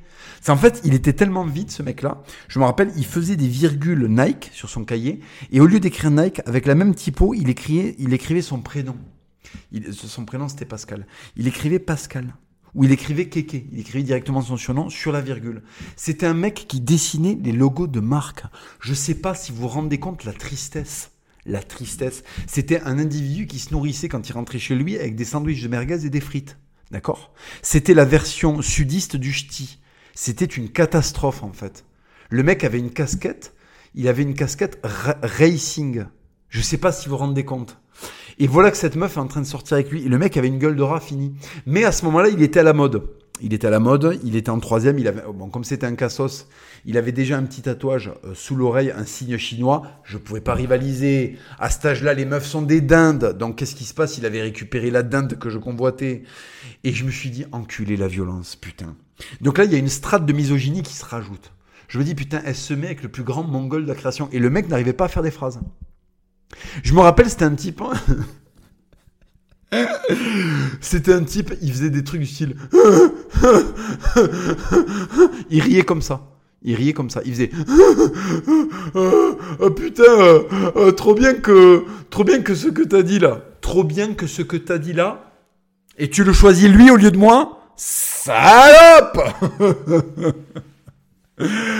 Donc en fait, à ce moment-là, vous êtes dans le traumatisme parce que vous découvrez la nature de la femme et la superficialité de la femme. C'est-à-dire qu'en fait, à cet âge-là, parce que les femmes aiment bien dire Ah, mais vous pensez qu'à niquer? Oui, mais vous, vous pensez qu'à faire des trucs de mongolienne, en fait. Donc en fait, finalement, on est à égalité. D'accord? Oui, quand on est au lycée, on rêve que d'un truc, c'est de faire rebondir en levrette. Mais vous, quand vous êtes au, collège, vous rêvez que d'un truc, c'est de sortir avec un mec qui ressemble au cuck qui a un poster dans euh, Téléstar Magazine, en fait. Donc vous êtes autant des merdes que nous. Voilà. Donc parlez pas. Et en fait, elles le payent plus tard, les femmes, ça.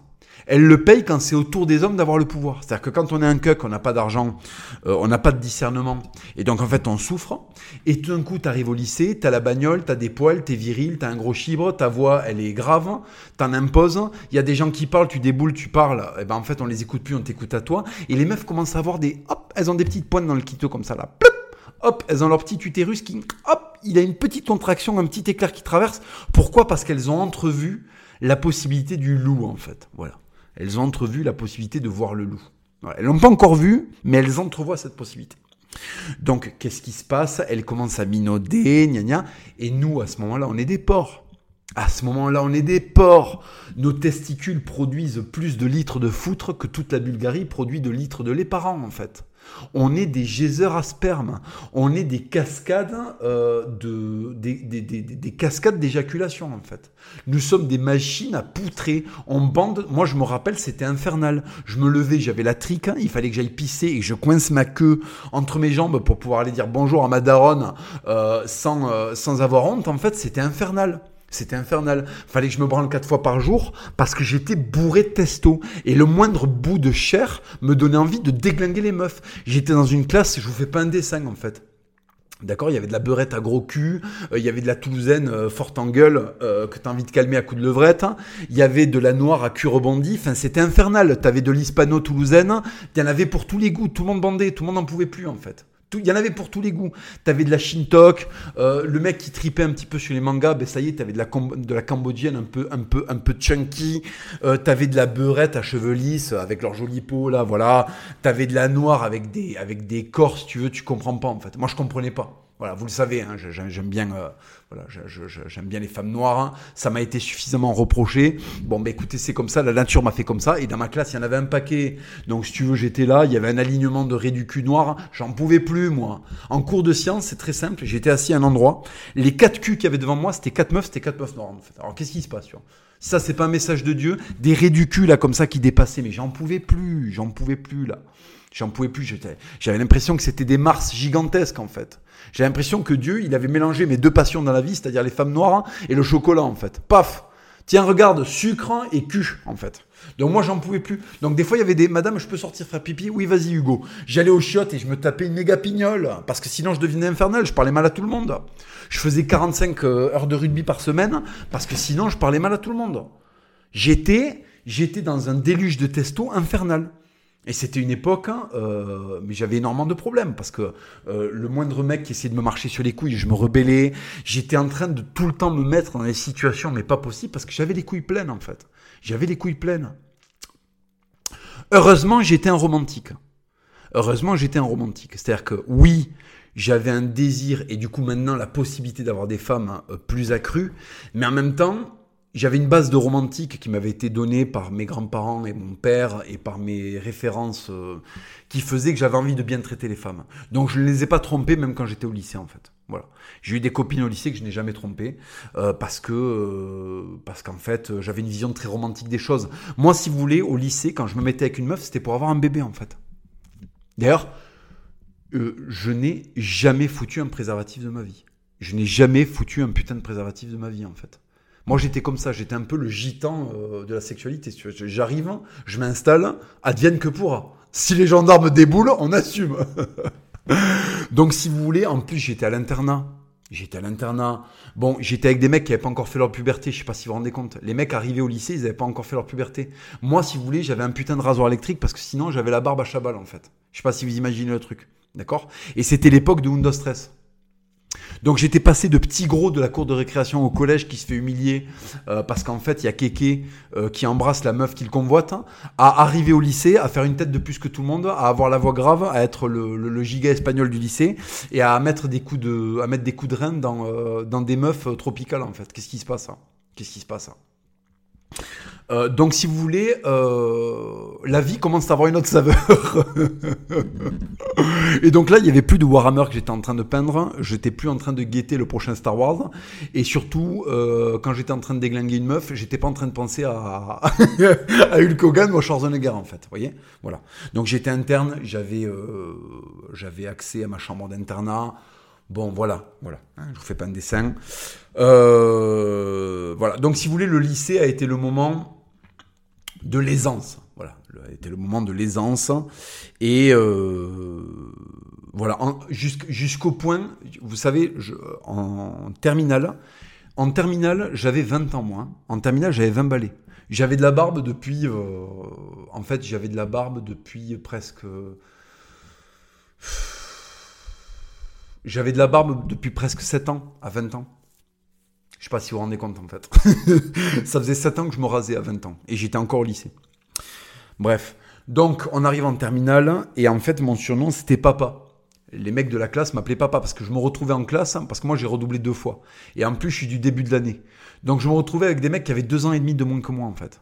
Je sais pas si vous vous rendez compte le décalage. J'avais 20 balais, il y avait des mecs qui avaient 17 ans. J'étais en classe avec des mecs qui avaient 17 ans. Moi j'avais 20 balais. Les mecs m'appelaient papa. J'avais une copine euh, qui était dans un autre lycée, qui était une espèce de congolaise alpha euh, euh, d'ethnie swahili avec des très très beaux yeux. Bon, c'était un putain de canon. Et en fait, donc j'allais la voir, j'allais la voir à son collège qui était à, à son lycée pardon, qui était à Mouroux, à son collège le port quoi. Je passe te récupérer au collège, j'ai 20 balais de là-bas. non non, elle était au lycée, elle était au lycée à Mouroux. Je passais la récupérer, et puis de temps en temps, elle m'accompagnait au mirail, et les gens hallucinaient, en fait. Bon, parce que la meuf était galbée comme jamais. Moi, j'avais de la beubare. J'étais en costard. Parce qu'en fait, je vous explique, euh, étant donné que ma mère ne m'achetait jamais rien, euh, j'avais les habits de mon grand-père. Et les habits de mon grand-père, c'était des pantalons à pince et des chemises à fleurs, en fait. Donc j'étais un gigantesque Rodrigo. Et dès que j'avais un petit peu d'argent, dès que j'avais un petit peu d'argent, je m'achetais des, des, gourmettes et des, et des, chevalières. Ceux qui m'ont connu au lycée savent que je ne mens pas. Euh, ceux qui m'ont connu au lycée, euh, je, sais que vous êtes beaucoup à écouter mon podcast, vous savez que ce que je raconte est vrai, quoi. donc, donc voilà. Donc je me baladais avec ma, ma, ma, ma gonzesse. Bon, tout le monde halluciné. Je me rappelle, je suis arrivé à mon oral de français. Euh... je suis allé faire mon oral en costard, j'ai tout déglingué, j'avais de, l'aisance à l'oral. Donc évidemment la prof, je l'ai faite frétiller, c'était une boumeuse, elle n'en pouvait plus. En plus je suis tombé sur un texte, ça devait ça parlait de Don, Don Juan. Donc je vous ai laissé des photos de ma gueule quand j'avais euh, quand j'avais 18 euh, ans. Mon bac de français oral, c'était à 18 ans, j'étais en première. Euh, j'avais une fif si vous voulez, j'avais une tête euh, c'était euh, bon, euh, j'avais la petite moustache, les cheveux en arrière. Hein. La prof de français m'interroge sur Don Juan. Bon, voilà. Et à la sortie, il y a ma meuf qui m'attendait. Donc je sais pas, j'avais une vie de daron en fait. J'avais pas la bagnole, mais c'était le dernier truc qui me manquait quoi. J'avais une vie de daron. Bon, et j'étais avec cette meuf-là et tout, voilà. Et il se trouve que, en fait, à ce moment-là, euh, le diable vous donne, en fait, il vous donne votre aisance à l'oral, il vous donne euh, des instruments qui, vous, qui devraient servir à faire ce que je fais maintenant, c'est-à-dire à professer euh, de belles valeurs. Et bien à ce moment-là, je l'utilise à mauvais escient, je l'utilise pour des mauvaises raisons, ça, je l'utilise pour, pour, pour obtenir des choses viles. Et moi, ce que je voulais obtenir à ce moment-là, c'était des culs, quoi. Voilà. J'étais plein de testo, je voulais des culs. Donc, par contre, je, le précise, je suis toujours resté fidèle, y compris à cette fille dont je vous parle, à qui j'étais en troisième, je ne l'ai jamais trompée. Et, euh, et donc, euh, je commence à me dire, putain, mais en fait, je peux avoir plein de femmes, quoi. Je peux avoir plein de femmes. Donc, je vais pas les tromper, mais dès que je sentirai qu'elles ne me satisfont plus, je je m'emmerderai pas à essayer de recoller les morceaux, j'irai vers d'autres femmes. Et donc, j'ai fonctionné comme ça de ma vingtaine euh, jusqu'à un certain âge, j'ai fonctionné en me disant dès qu'une femme me fait chier, je la jette et j'en vais chercher une autre quoi. Voilà. Et donc évidemment, je suis rentré dans la tristesse parce qu'en fait, les femmes, Dieu a fait les femmes pour être des êtres sensibles, pour être des êtres pleins de plein de gentillesse, pour être des êtres certes des dindes, mais des dindes sensibles en fait des dindes avec énormément de sensibilité. Donc, au bout d'un moment, c'est terrible de leur faire du mal, de les quitter, de les voir pleurer. C'est terrible, en fait. C'est terrible. Donc, je me mettais avec en ayant l'espoir de tomber amoureux, parce que je suis toujours resté très romantique. Donc, j'avais l'espoir de tomber amoureux de cette femme-là, et ça venait pas. L'amour ne venait pas. Et dès qu'elle me décevait, je lâchais l'affaire. Et j'allais en, conquérir une autre. Voilà. Et donc, euh, ben, Dieu me donnait des attributs, je les utilisais. Et rapidement, alors ne croyez pas que j'ai eu euh, des centaines de, conquêtes. Hein, euh, voilà, il y a des femmes qui ont traversé la vie, il n'y en a pas eu non plus. bref. Et donc, si vous voulez, jusqu'à très tard. Et le problème quand on fait ça, c'est qu'on se rend compte qu'on fait du mal. On fait du mal, on fait du mal. On laisse des femmes dès que ça va, dès que ça va pas, parce qu'en fait, on les choisit pour de mauvaises raisons, quoi. Voilà. Toi, t'as un beau cul, t'es jolie, on s'entend bien. Allez, mettons-nous ensemble. Et donc voilà, tu fais un bout de temps avec elle et tu te rends compte qu'elle t'apporte rien, mais c'est ta faute en fait. C'est parce que t'as pas assez creusé, t'as pas assez pris de temps pour la connaître. Donc en fait, euh, au bout de deux mois que tu la tringles, tu te rends compte qu'elle a pas grand chose à te raconter, et en fait tout devient infernal et t'as envie de la quitter. Et le problème c'est qu'elle, elle s'est habituée à toi. Parce qu'en fait, évidemment, euh, quand les corps s'entrechoquent, il y a une intimité qui se crée. Donc, euh, quand ça fait trois mois que vous êtes à poil dans le même lit et que vous avez des ébats sexuels ensemble, évidemment que la meuf, elle s'est, elle s'est emmourachée. Donc quand tu la quittes, c'est terrible. C'est terrible, tu lui fais énormément de mal. Tu lui fais énormément de mal. Même si tu l'as jamais trompée, même si tu la quittes correctement, en lui expliquant les choses, parce que moi j'étais sincère à chaque fois. Je disais aux filles, écoute, euh, j'y trouve plus mon compte, je suis malheureux, je n'arrive pas à tomber amoureux. Bon, et là c'était le, c'était le drame, quoi. C'était le drame. Et donc, si vous voulez, ça, ça vous amène à être triste. C'est-à-dire que Dieu vous punit et il vous met dans un état émotionnel de tristesse. Il vous met dans un état émotionnel où vous sentez que vous avez fait beaucoup de mal, en fait. Et ce mal vous est renvoyé, finalement, par des moyens détournés. Parce que la nature est comme ça. Quand on fait du mal dans la vie, la vie vous renvoie du mal. Hein voilà, je vous invite à, vous renseigner sur un Instagram qui s'appelle La mécanique de la vie, qui est un, qui est un Instagram euh, qui est absolument fabuleux sur la philosophie, euh, sur la compréhension de la philosophie de la mécanique de la vie. D'ailleurs, ça s'appelle comme ça l'Instagram, la mécanique de la vie. Et c'est que c'est quelqu'un, le type qui tient cette page est, un, est un virtuose de la philosophie de la pensée. Il a très très bien compris les mécaniques de la vie. Et d'ailleurs, euh, beaucoup de choses euh, qui nous arrivent, qui vous arrivent, sont en fait en réalité des, choses qui répondent à une certaine mécanique. Enfin bref. Et donc, si vous voulez, voilà. Euh, je n'arrive pas à trouver mon compte et je fais du mal. Et,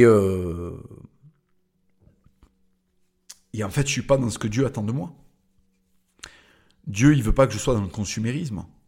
Dieu, il veut que je sois dans euh, ce pourquoi il m'a fabriqué, c'est-à-dire prendre le temps, mettre le désir pas de côté, mais pas au premier plan, et euh, essayer de se mettre avec une femme euh, avec laquelle euh, j'aurai des acquaintances, une femme qui me séduira, non seulement par sa personnalité, mais aussi par son corps, par son charme, par sa, par, par sa spiritualité, par sa, par sa pensée, par son empreinte en fait. Voilà. Il y a des femmes qui ont une empreinte et d'autres femmes qui n'ont pas d'empreinte. Voilà. Vous pouvez désirer une femme momentanément et elle peut vous, désirer momentanément parce que vous avez tel truc physique, parce que vous êtes dans un jour d'excitation, donc vous avez envie de déglinguer un cul. Bon.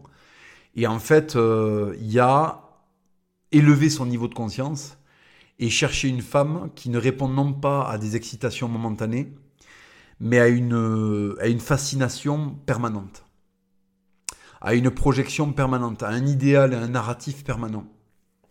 Et donc ça, ça demande plus de travail et plus d'investissement. Donc ça demande qu'on se pose et qu'on arrête d'être dans la consommation et, dans la, et finalement dans la, dans la duperie, parce qu'on se dupe nous-mêmes quand on se met avec une femme en se disant ça va le faire alors qu'on la connaît à peine et que c'est vraiment pour des questions physiques. Et finalement, quand vous commencez à renoncer, parce que je vous ai parlé de cette phase de renoncement, ça, je me suis dit, putain, je serai jamais heureux avec une femme, je n'arrive pas à tomber amoureux. Ben, finalement, Dieu m'a envoyé la femme que je voulais.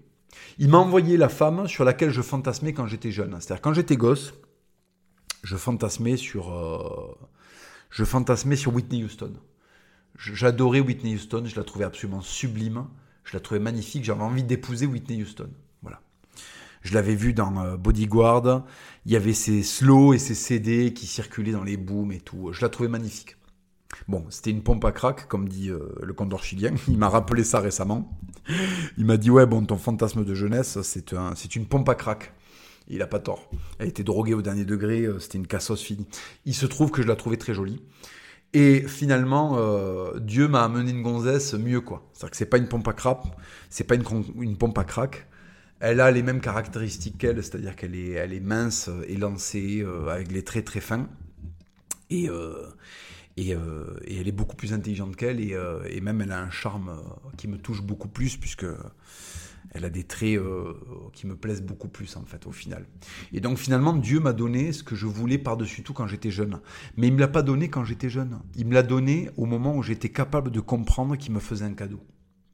Il me l'a donné au moment où j'étais j'étais, j'étais capable de comprendre euh, la valeur de ce qu'il me donnait.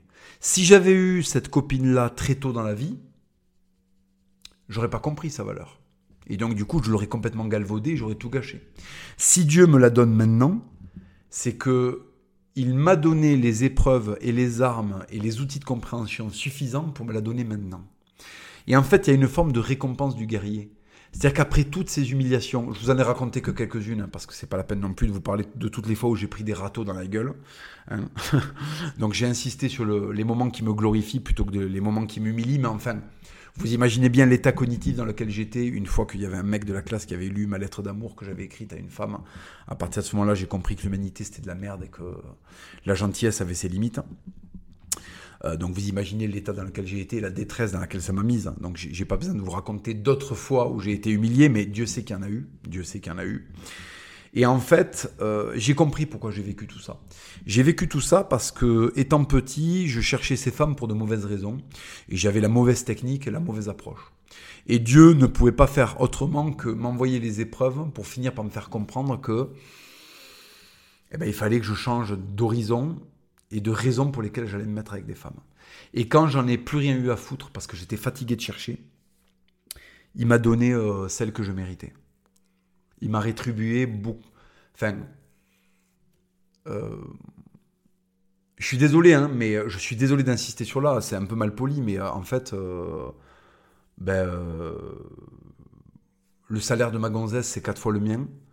Euh, elle a un niveau intellectuel, enfin, elle a lu des bouquins, elle me fait halluciner. Elle a une culture générale euh, qui calmerait énormément de mecs qui sont en mode oui, euh, la France, je sais pas quoi, et qui en fait beaucoup de droits tardés sur Internet qui, qui, déclament leur amour de la France et qui la connaissent pas historiquement ou dans ses, dans ses particularités géographiques. c'est une gonzesse qui a un capital génétique au niveau de la beauté physique qui est assez saisissant.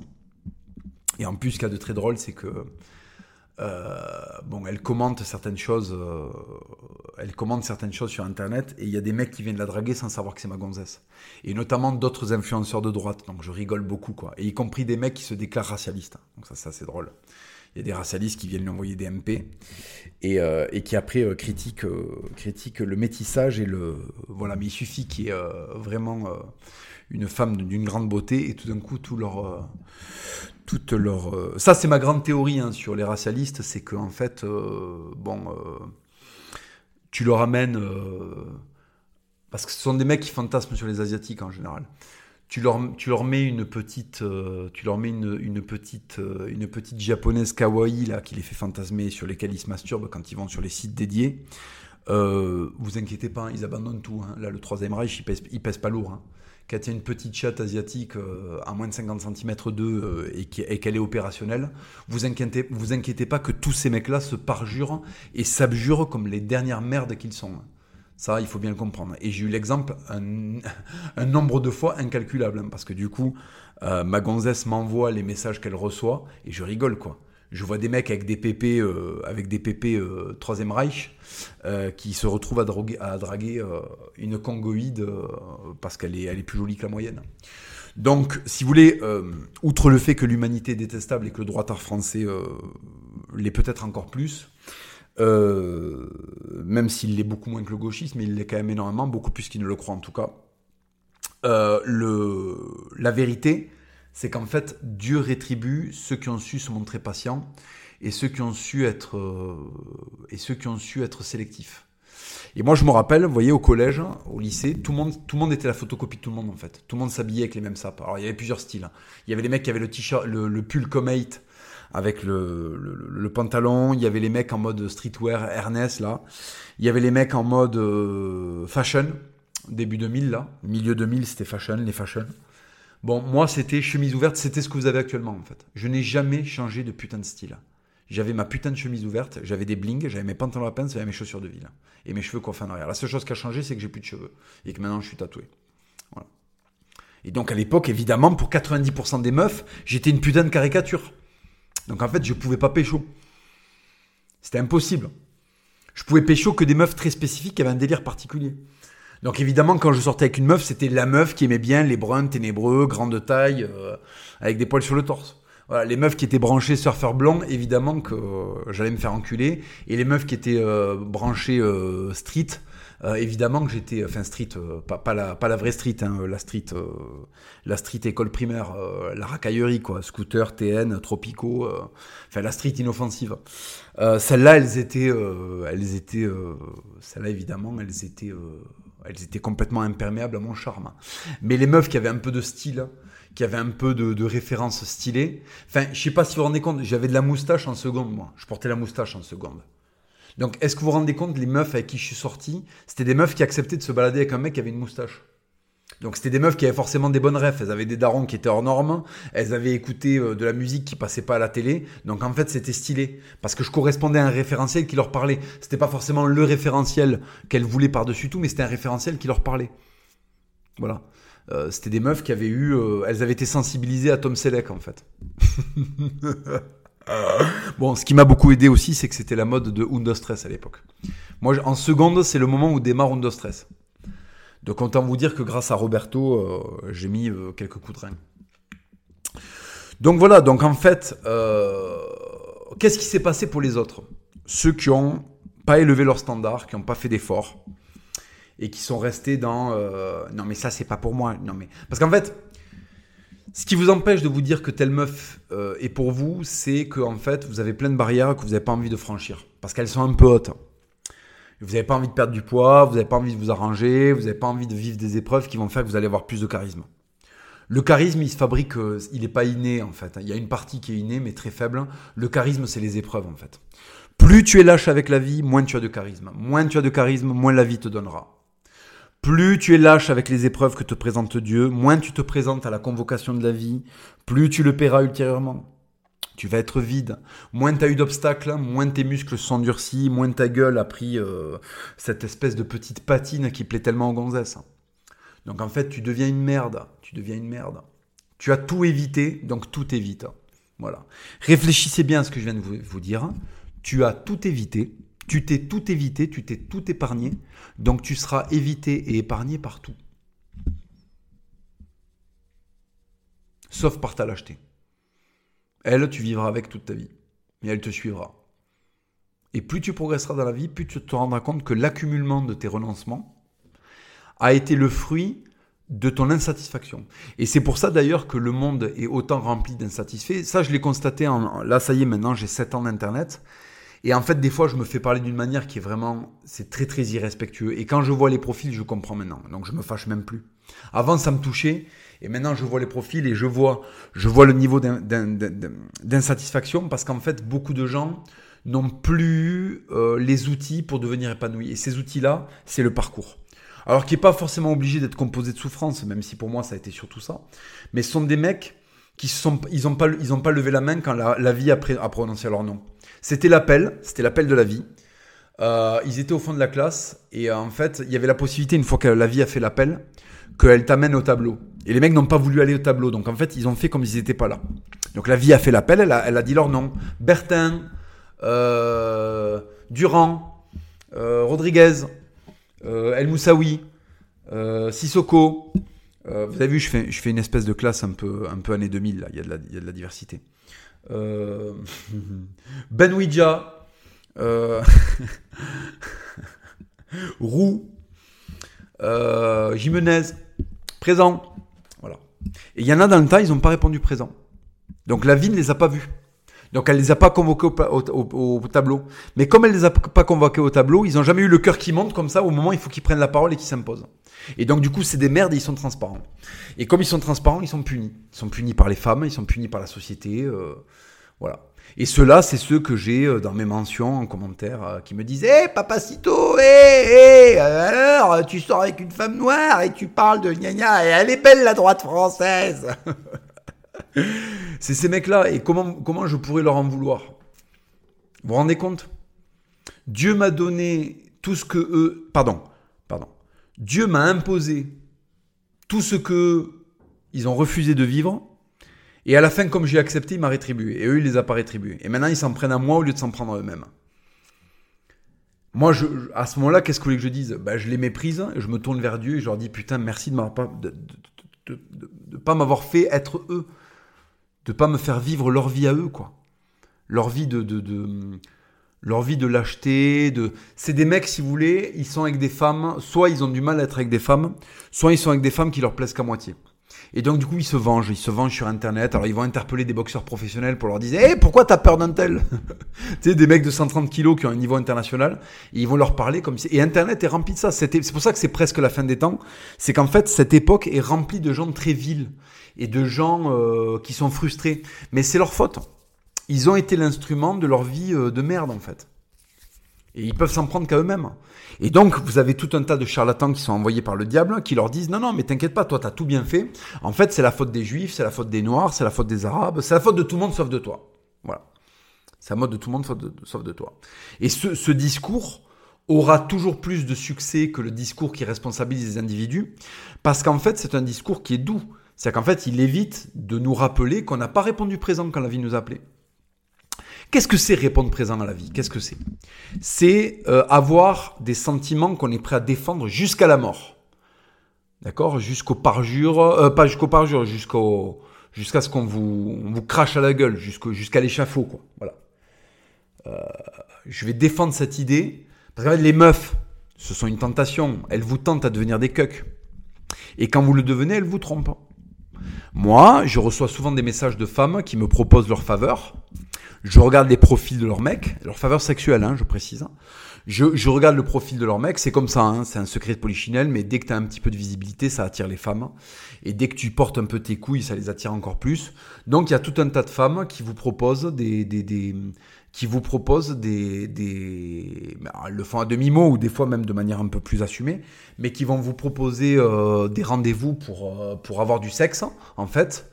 Et vous regardez le profil de leurs compagnons, et ce sont des mecs qui, au fond, mériteraient que leur gonzesse les trompe, parce que ce sont des lâches, et qu'ils ont des, mais les meufs ont aussi une part de, responsabilité, c'est qu'en fait, elles demandent aux mecs d'être des cucks, elles ne les corrigent pas d'être des cucks, et après, quand elles obtiennent ce qu'elles pensaient vouloir, c'est-à-dire en faire des cucks, elles veulent les tromper avec des mecs qui portent leurs couilles.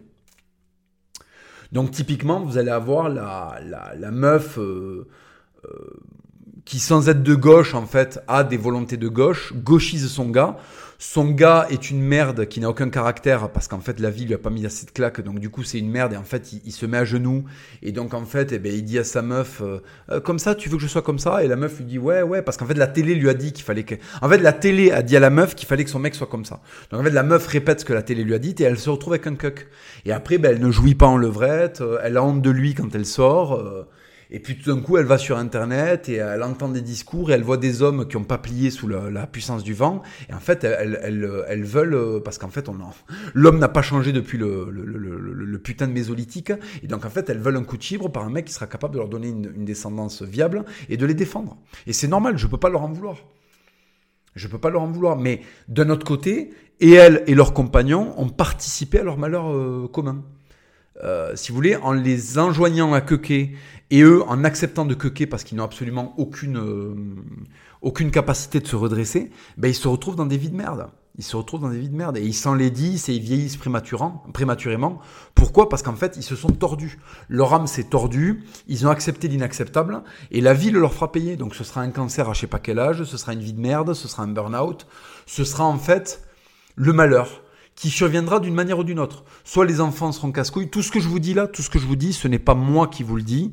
C'est le fonctionnement, c'est la mécanique de la vie. La mécanique de la vie, il est sur Instagram. Il vous expliquera tout ça beaucoup mieux que moi. D'accord? Tout ce que je vous dis là, c'est une. Je me suis approprié un discours qui n'est pas le mien. Hein. Euh, ce discours-là, c'est. Euh, il faut rendre à César ce qui appartient à César. C'est la mécanique de la vie qu'il a, ce discours. Donc euh, voilà, allez, allez, allez consulter son Instagram. Moi, je suis tombé dessus par hasard et je me suis régalé. Alors, je sais pas du tout si c'est un mec de droite ou de gauche. J'en sais absolument rien. Euh, mais euh, voilà, c'est un type qui dit des choses absolument très clairvoyantes. Et, euh, et une fois que vous avez compris ce qu'il voulait dire, et eh ben en fait, vous avez compris la mécanique de la vie. Et donc, vous comprenez pourquoi il y a des mecs qui se font cuck par leur meuf. et voilà. alors que moi, je sais que ma copine a une fidélité absolue à mon égard et j'ai une fidélité absolue à l'égard de ma copine. Voilà c'est comme ça. C'est normal d'être tenté, mais en fait, très très rapidement, dans la demi-seconde, tu te dis, attends, ma meuf pèse Lapsus révélateur. Ma meuf pèse beaucoup plus lourd que cette meuf dans tous les domaines, en fait. Donc l'autre, elle ne. Enfin, si vous voulez, en fait, il y a le moment où quand Dieu vous a donné la bonne, vous le savez, et en fait, elle écrase la concurrence complètement. Et d'ailleurs, ça vous fait rire quand on vous fait une crise de jalousie parce que vous dites, attends, mais je crois que t'as pas bien compris, en fait. T'as pas bien compris où est-ce que t'as mis la barre et t'as pas, pas bien compris la moyenne, où est la moyenne des meufs euh, en France actuellement. Voilà. Et dans le monde d'ailleurs, dans le monde occidental. Donc si vous voulez, c'est toujours pareil. Si tu réponds présent, que tu vas prendre ta part de violence, ta part de peine dans la gueule, ta part d'humiliation, ta part de tristesse, ta part de joie, ta part de vie, ta part de voyage, euh, tu seras un mec avec du relief et la vie te donnera une meuf qui déchire, qui déchire. Voilà. Tous les mecs que je connais qui ont bourlingué dans quoi que ce soit, qui ont fait un sport solide, euh, qui ont, euh, la vie leur donne ce qu'ils voulaient. La vie leur donne des familles stylées, des vies stylées. Je pense à plein de mecs là, j'ai plein de mecs en tête. Ils voulaient euh, tel type de meuf et en fait la vie leur a donné parce qu'ils n'ont pas fait les lâches en fait. Ils n'ont pas fait les lâches. Ils ont tenu leurs idées, euh, voilà. Et si vous voulez, je suis désolé, là je vais me couper d'énormément d'entre vous et en fait ça va être la grosse note négative de ce podcast. Mais je vais mettre cette erreur que vous avez faite massivement sur le compte de la jeunesse et du fait que vous, étiez, vous, ne saviez pas, mais maintenant vous savez, maintenant que vous avez écouté le podcast, vous savez. Le, le, en fait, le vaccin a été, le vaccin a été le test que Dieu a fait. Voilà. Le vaccin, c'était la pression de tous et il fallait pas euh, succomber. Il y a toujours une raison de succomber, il y a toujours une raison de dire mais je vais perdre mon boulot, mais si, mais ça. Parce qu'en fait, le diable est comme ça, il vous fait croire qu'il vous fait vous attacher aux choses auxquelles il ne faut pas s'attacher. Moi, j'ai perdu énormément de choses hein, pour défendre ma vie, euh, mon intégrité et mes, et mes pensées. Hein. J'ai perdu euh, j'ai perdu mon nom de famille. Maintenant, pour toujours sur Internet, il est, il est connoté comme étant d'extrême droite, euh, comme étant nazi, puisqu'on a beaucoup menti à mon sujet, donc maintenant, je dois vivre avec ça. J'ai perdu euh, une grosse partie de ma famille, euh, si c'est pas les 90% de ma famille, donc je vis dans la solitude. J'ai perdu, j'ai perdu beaucoup, parce que quand vous veniez là pendant le Covid me dire, mais j'ai pas le choix, papacito, mon travail, mon travail, et vous êtes les mêmes après qui me parlaient de révolution. Bon, moi j'ai tout perdu, j'ai pas perdu mon travail, moi. Moi, j'ai pas perdu mon travail quand j'ai supporté mes idées et que je suis resté intègre. J'ai perdu, j'ai perdu mon frère, j'ai perdu ma nièce, j'ai perdu la femme de mon frère, j'ai perdu mes oncles, j'ai perdu mes tantes, j'ai perdu toute ma famille, fils de pute. Donc viens pas me fatiguer avec ton travail de merde, sale merde. Mais j'avais pas le choix, papacito. On a toujours le choix. On a toujours le choix.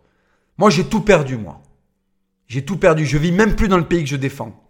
Parce que j'ai des procès plein la gueule. Qu'est-ce que tu viens m'emmerder avec ton boulot? Pauvre merde. Mais papacito, mais toi, mais c'est pas... Ah, moi, c'est pas pareil. Moi, je suis une serpillère à foutre, en fait. Moi, je peux tout sacrifier. Moi, je suis Superman, en fait. Moi, je suis pas un être humain. Mon corps, il est pas fait comme le tien, en fait. Moi, ma chair, elle peut souffrir indéfiniment, ça va. Moi, je peux ramasser toutes les calomnies, les insultes et les ratés de la terre. Moi, ça va. Moi, c'est Papacito, il est là pour ça. Moi, c'est différent. Moi, j'ai un boulot. Moi, faut que je garde mon boulot. C'était ça le test, mon gars. Eh oui. Eh oui, c'était ça le test. Dieu, il t'a mis à l'épreuve. Il t'a dit, euh, le diable va venir te demander de te vacciner. Jusqu'à quel point tu vas lui résister pour rester euh, intègre? Et en fait, tu lui as pas résisté. Tu t'es fait piquer comme une putain de bête de somme. Tu t'es fait vacciner comme les porcs d'élevage. Et maintenant, tu portes la marque. Alors, Dieu euh, et la vie est bien faite. Parce qu'en fait, Dieu nous pardonne. Dieu nous pardonne. Moi, j'ai fait des erreurs très graves dans ma vie. Et j'ai obtenu le pardon parce que j'ai fait j'ai fait, euh, j'ai fait amende honorable. J'ai laissé mon égo de côté et j'ai dit oui, mon Seigneur, c'est vrai, j'ai péché contre toi, j'ai été faible. Je ne me suis pas montré à la hauteur de ce que tu attendais de moi. Mais beaucoup d'entre vous n'arrivent pas à faire ce travail-là parce que vous n'êtes pas assez catholique. Et vous comprenez pas pourquoi je vous envoie à l'église et pourquoi je suis aussi exigeant avec vous. Je suis pas là, je suis pas là pour vous chatouiller les couilles. Je suis là pour vous rappeler que vous n'êtes pas né pour être des merdes. Je suis là pour vous rappeler que vous avez un nom de famille. Je suis là pour vous rappeler que vous êtes français et que vous n'avez pas le droit d'être des merdes. Parce que la France n'a pas besoin de merde, il y en a suffisamment. Les mecs de gauche s'en occupent. Vous, là, les mecs qui vous occupez, vous n'avez pas le droit de me faire défaut. Et c'est pas à moi que vous faites défaut, en fait, c'est à Dieu. Vous n'avez pas le droit. Arrêtez de m'emmerder avec vos faux problèmes et vos problèmes d'ego. Arrêtez avec ça. Vous allez vous remuer le cul et vous n'allez plus jamais vous faire vacciner. Et vous n'allez plus jamais vous mettre à genoux et vous laisser forcer et vous laisser violer. Parce que vous avez été violé. Ce liquide qu'il y a dans vos veines, c'est le sperme de la République. Vous avez compris ou pas?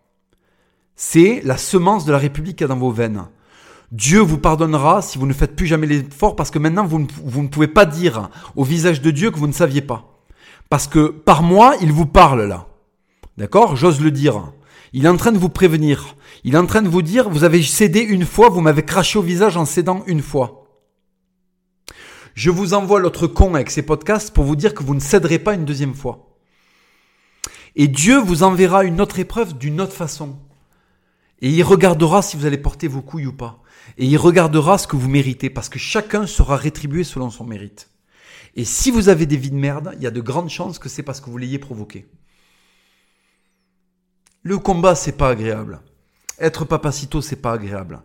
Je suis dans une solitude que vous n'imaginez pas. J'ai une vie d'itinérance parce que euh, je, je suis contraint à ça maintenant.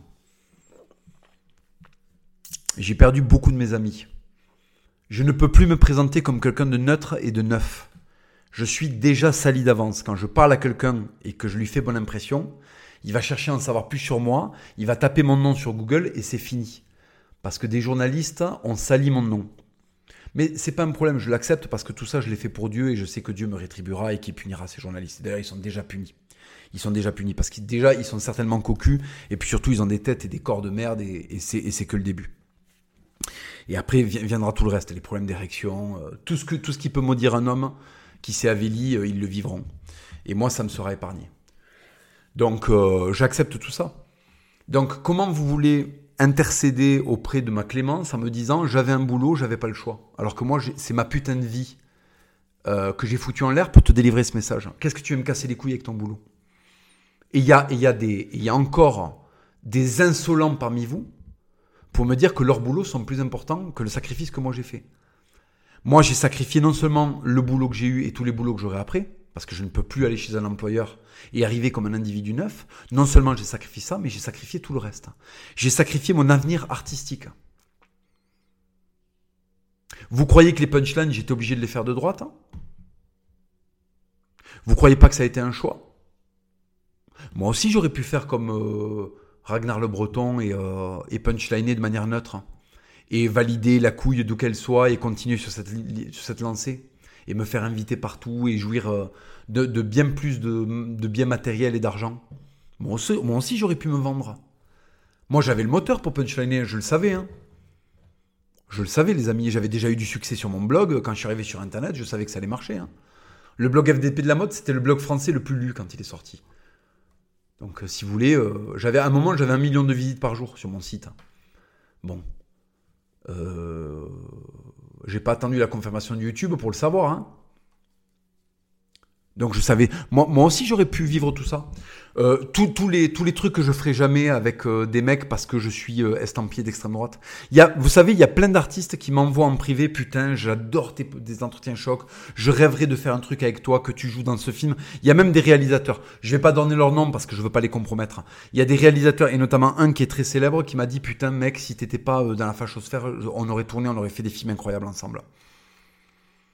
Il y a des types qui sont venus me voir qui, sont des auteurs de BD prestigieux, hein, des auteurs de BD prestigieux, qui m'ont dit putain, je rêverais qu'on puisse écrire une histoire ensemble et que je la dessine pour toi.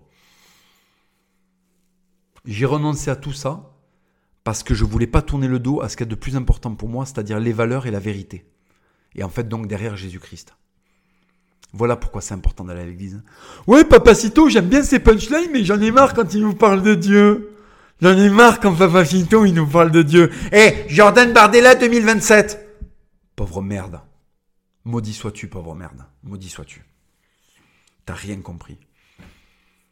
Et tu vas être maudit, hein, parce que tu prépares ta malédiction. Le message vous a été donné, et maintenant, si vous faites semblant de ne pas l'avoir entendu, vous êtes coupable, et Dieu ne pardonnera plus rien. Le vaccin, c'était déjà une entorse. Il est prêt à vous pardonner si vous faites un sincère travail là-dessus et que vous vous rendez compte à quel point vous lui avez craché au visage quand vous êtes allé vous faire vacciner. C'est pas grave, vous ne le saviez pas. Vous avez cédé parce que votre esprit n'était pas assez aiguisé. Maintenant, il y a 30 épisodes de Burger Ring, donc vous le savez. Il y a je sais pas combien de dizaines d'épisodes de Raptor 10 000 pas, donc vous le savez. Donc en fait, maintenant, vous le savez. Donc il n'y a plus d'excuses. Le Raptor et moi, on a fait le boulot. On a fait le boulot d'abord sur YouTube, on a explosé YouTube. Hein. Lui, il a explosé YouTube. Et je suis venu après, j'ai explosé YouTube. D'accord? Et après, on est venu exploser Spotify. Il l'a fait en premier, je l'ai suivi comme à chaque fois. Parce que, en fait, à chaque fois, c'est lui qui a la putain d'idée en premier. Parce qu'en fait, son cerveau va beaucoup plus vite que le mien. Voilà. Donc, en fait, maintenant, il n'y a plus d'excuses. Il n'y a plus de «Ah, mais papa, arrêtez de négocier avec moi, j'ai envie de vous mettre des patates. Arrêtez de négocier avec moi. Je veux pas vos explications de merde dans mes messages là. Je ne veux pas recevoir après ce podcast, mais attends, mais moi je me suis vacciné parce que tu t'es vacciné parce que tu t'es mis à genoux. Et tu ne te mettras plus à genoux à partir de ce moment-là si tu veux te faire pardonner. Si tu te remets à genoux, tu mérites pas le pardon, tu mérites d'être une merde et tu mérites la France que tu vas vivre. Point final. Voilà, c'est tout. Et pour la gonzesse, c'est pareil. Pour la gonzesse, c'est pareil quand je vois, là, le, je, vais dire les topics sur le, le forum 1825, c'est rempli de mecs qui me disent Je suis pas satisfait de la meuf avec qui je suis, euh, mais parce que t'es un lâche. Tu commentes en anonyme, euh, t'es une merde. T'as une vie de merde, t'as un parcours de merde, tu es vil, tu es animé par des choses viles. Et donc en fait, la vie te donne euh, une meuf dégueulasse. Et si elle te donne une meuf jolie, cette meuf te trahira. Donc finalement, t'as ce que tu mérites. Ah moi, je vois par exemple euh, la famille du Raptor, son fils, euh, à quel point son entreprise fonctionne bien.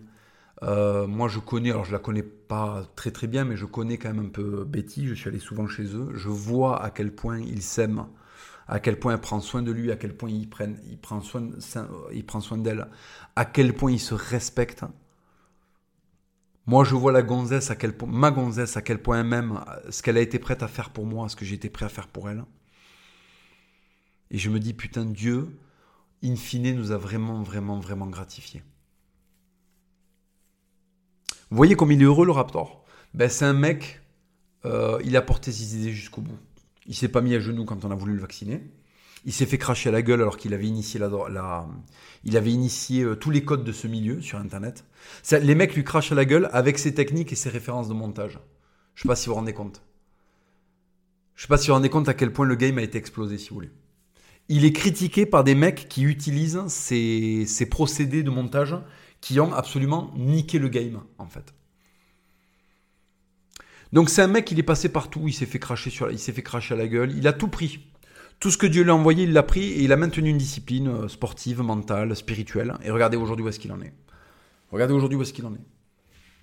Un fils magnifique, une femme aimante, euh, vie, un style de vie génial, une pensée pure, et en plus, il n'a pas vendu son cul.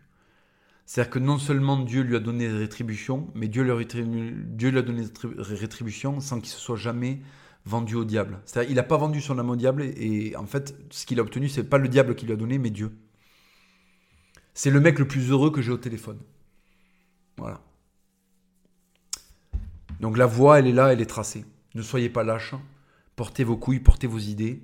Remettez-vous en question. Laissez l'ego de côté. Le Fils de Dieu a accepté d'être insulté et crucifié. Alors toi, simple petit individu, euh, il faut que tu acceptes d'être crucifié aussi. Et après, tu verras la, résurrection imagée vient. D'abord, on est éprouvé.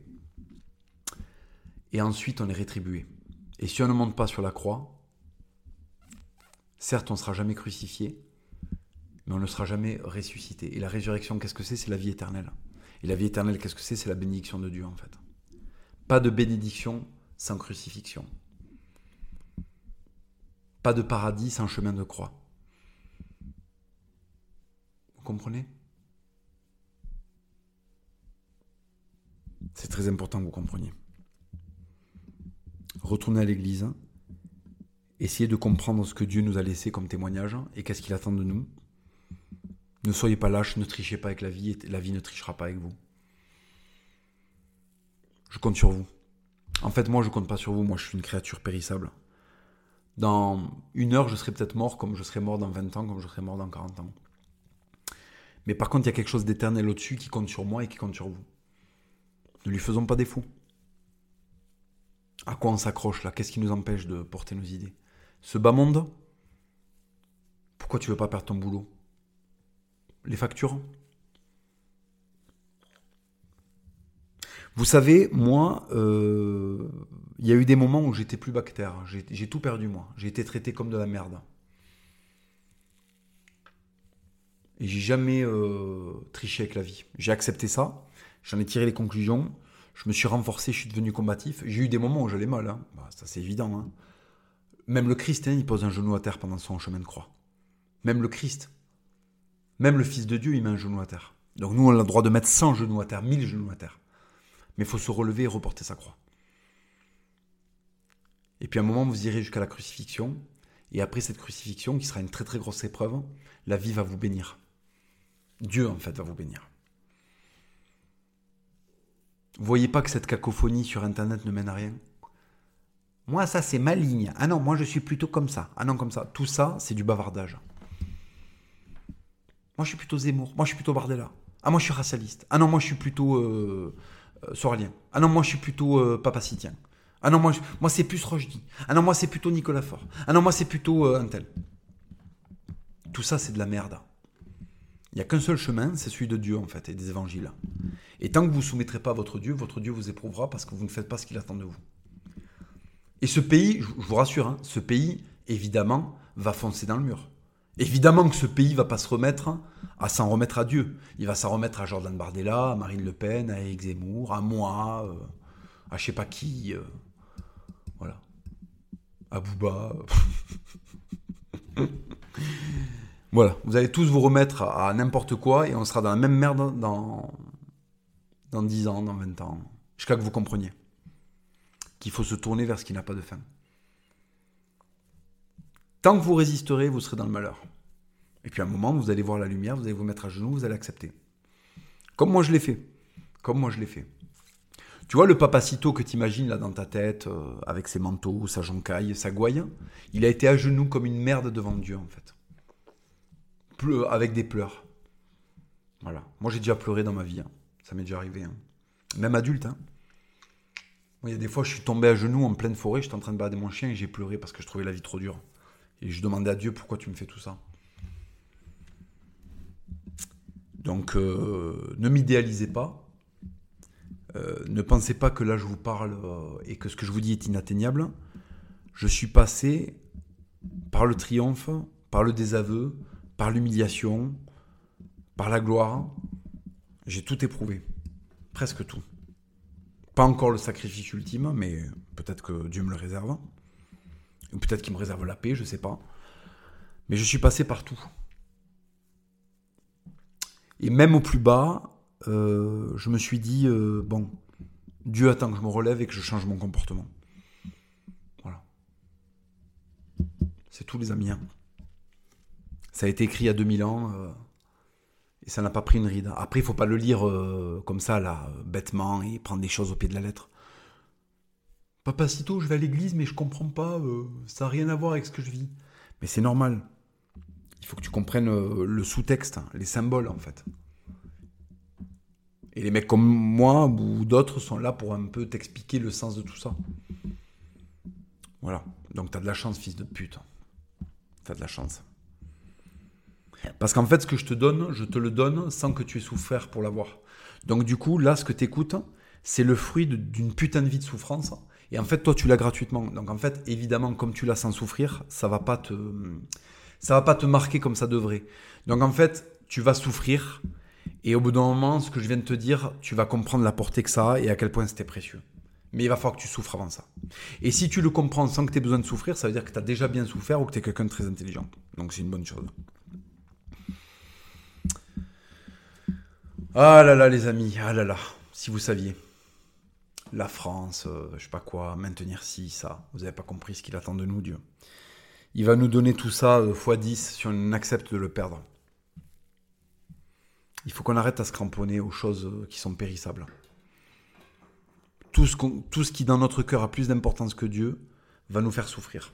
Ça, c'est encore une fois un enseignement de la mécanique de la vie. Tout ce que vous possédez vous possède, au sens euh, religieux du terme. Voilà.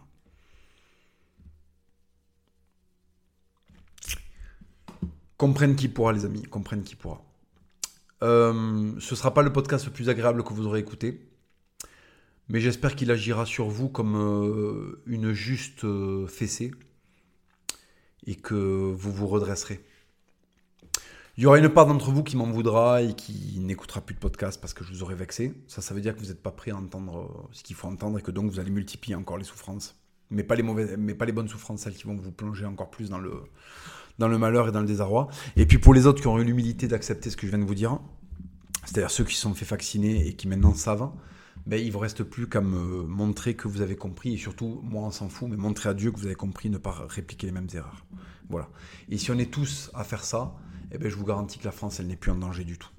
Le problème, c'est qu'on sera, euh, euh, je sais pas, on sera un mec sur mille à écouter ce podcast qui va le faire. Mais bon, la nature est ainsi faite, et, et si Dieu le veut, Dieu le veut. À très bientôt les amis.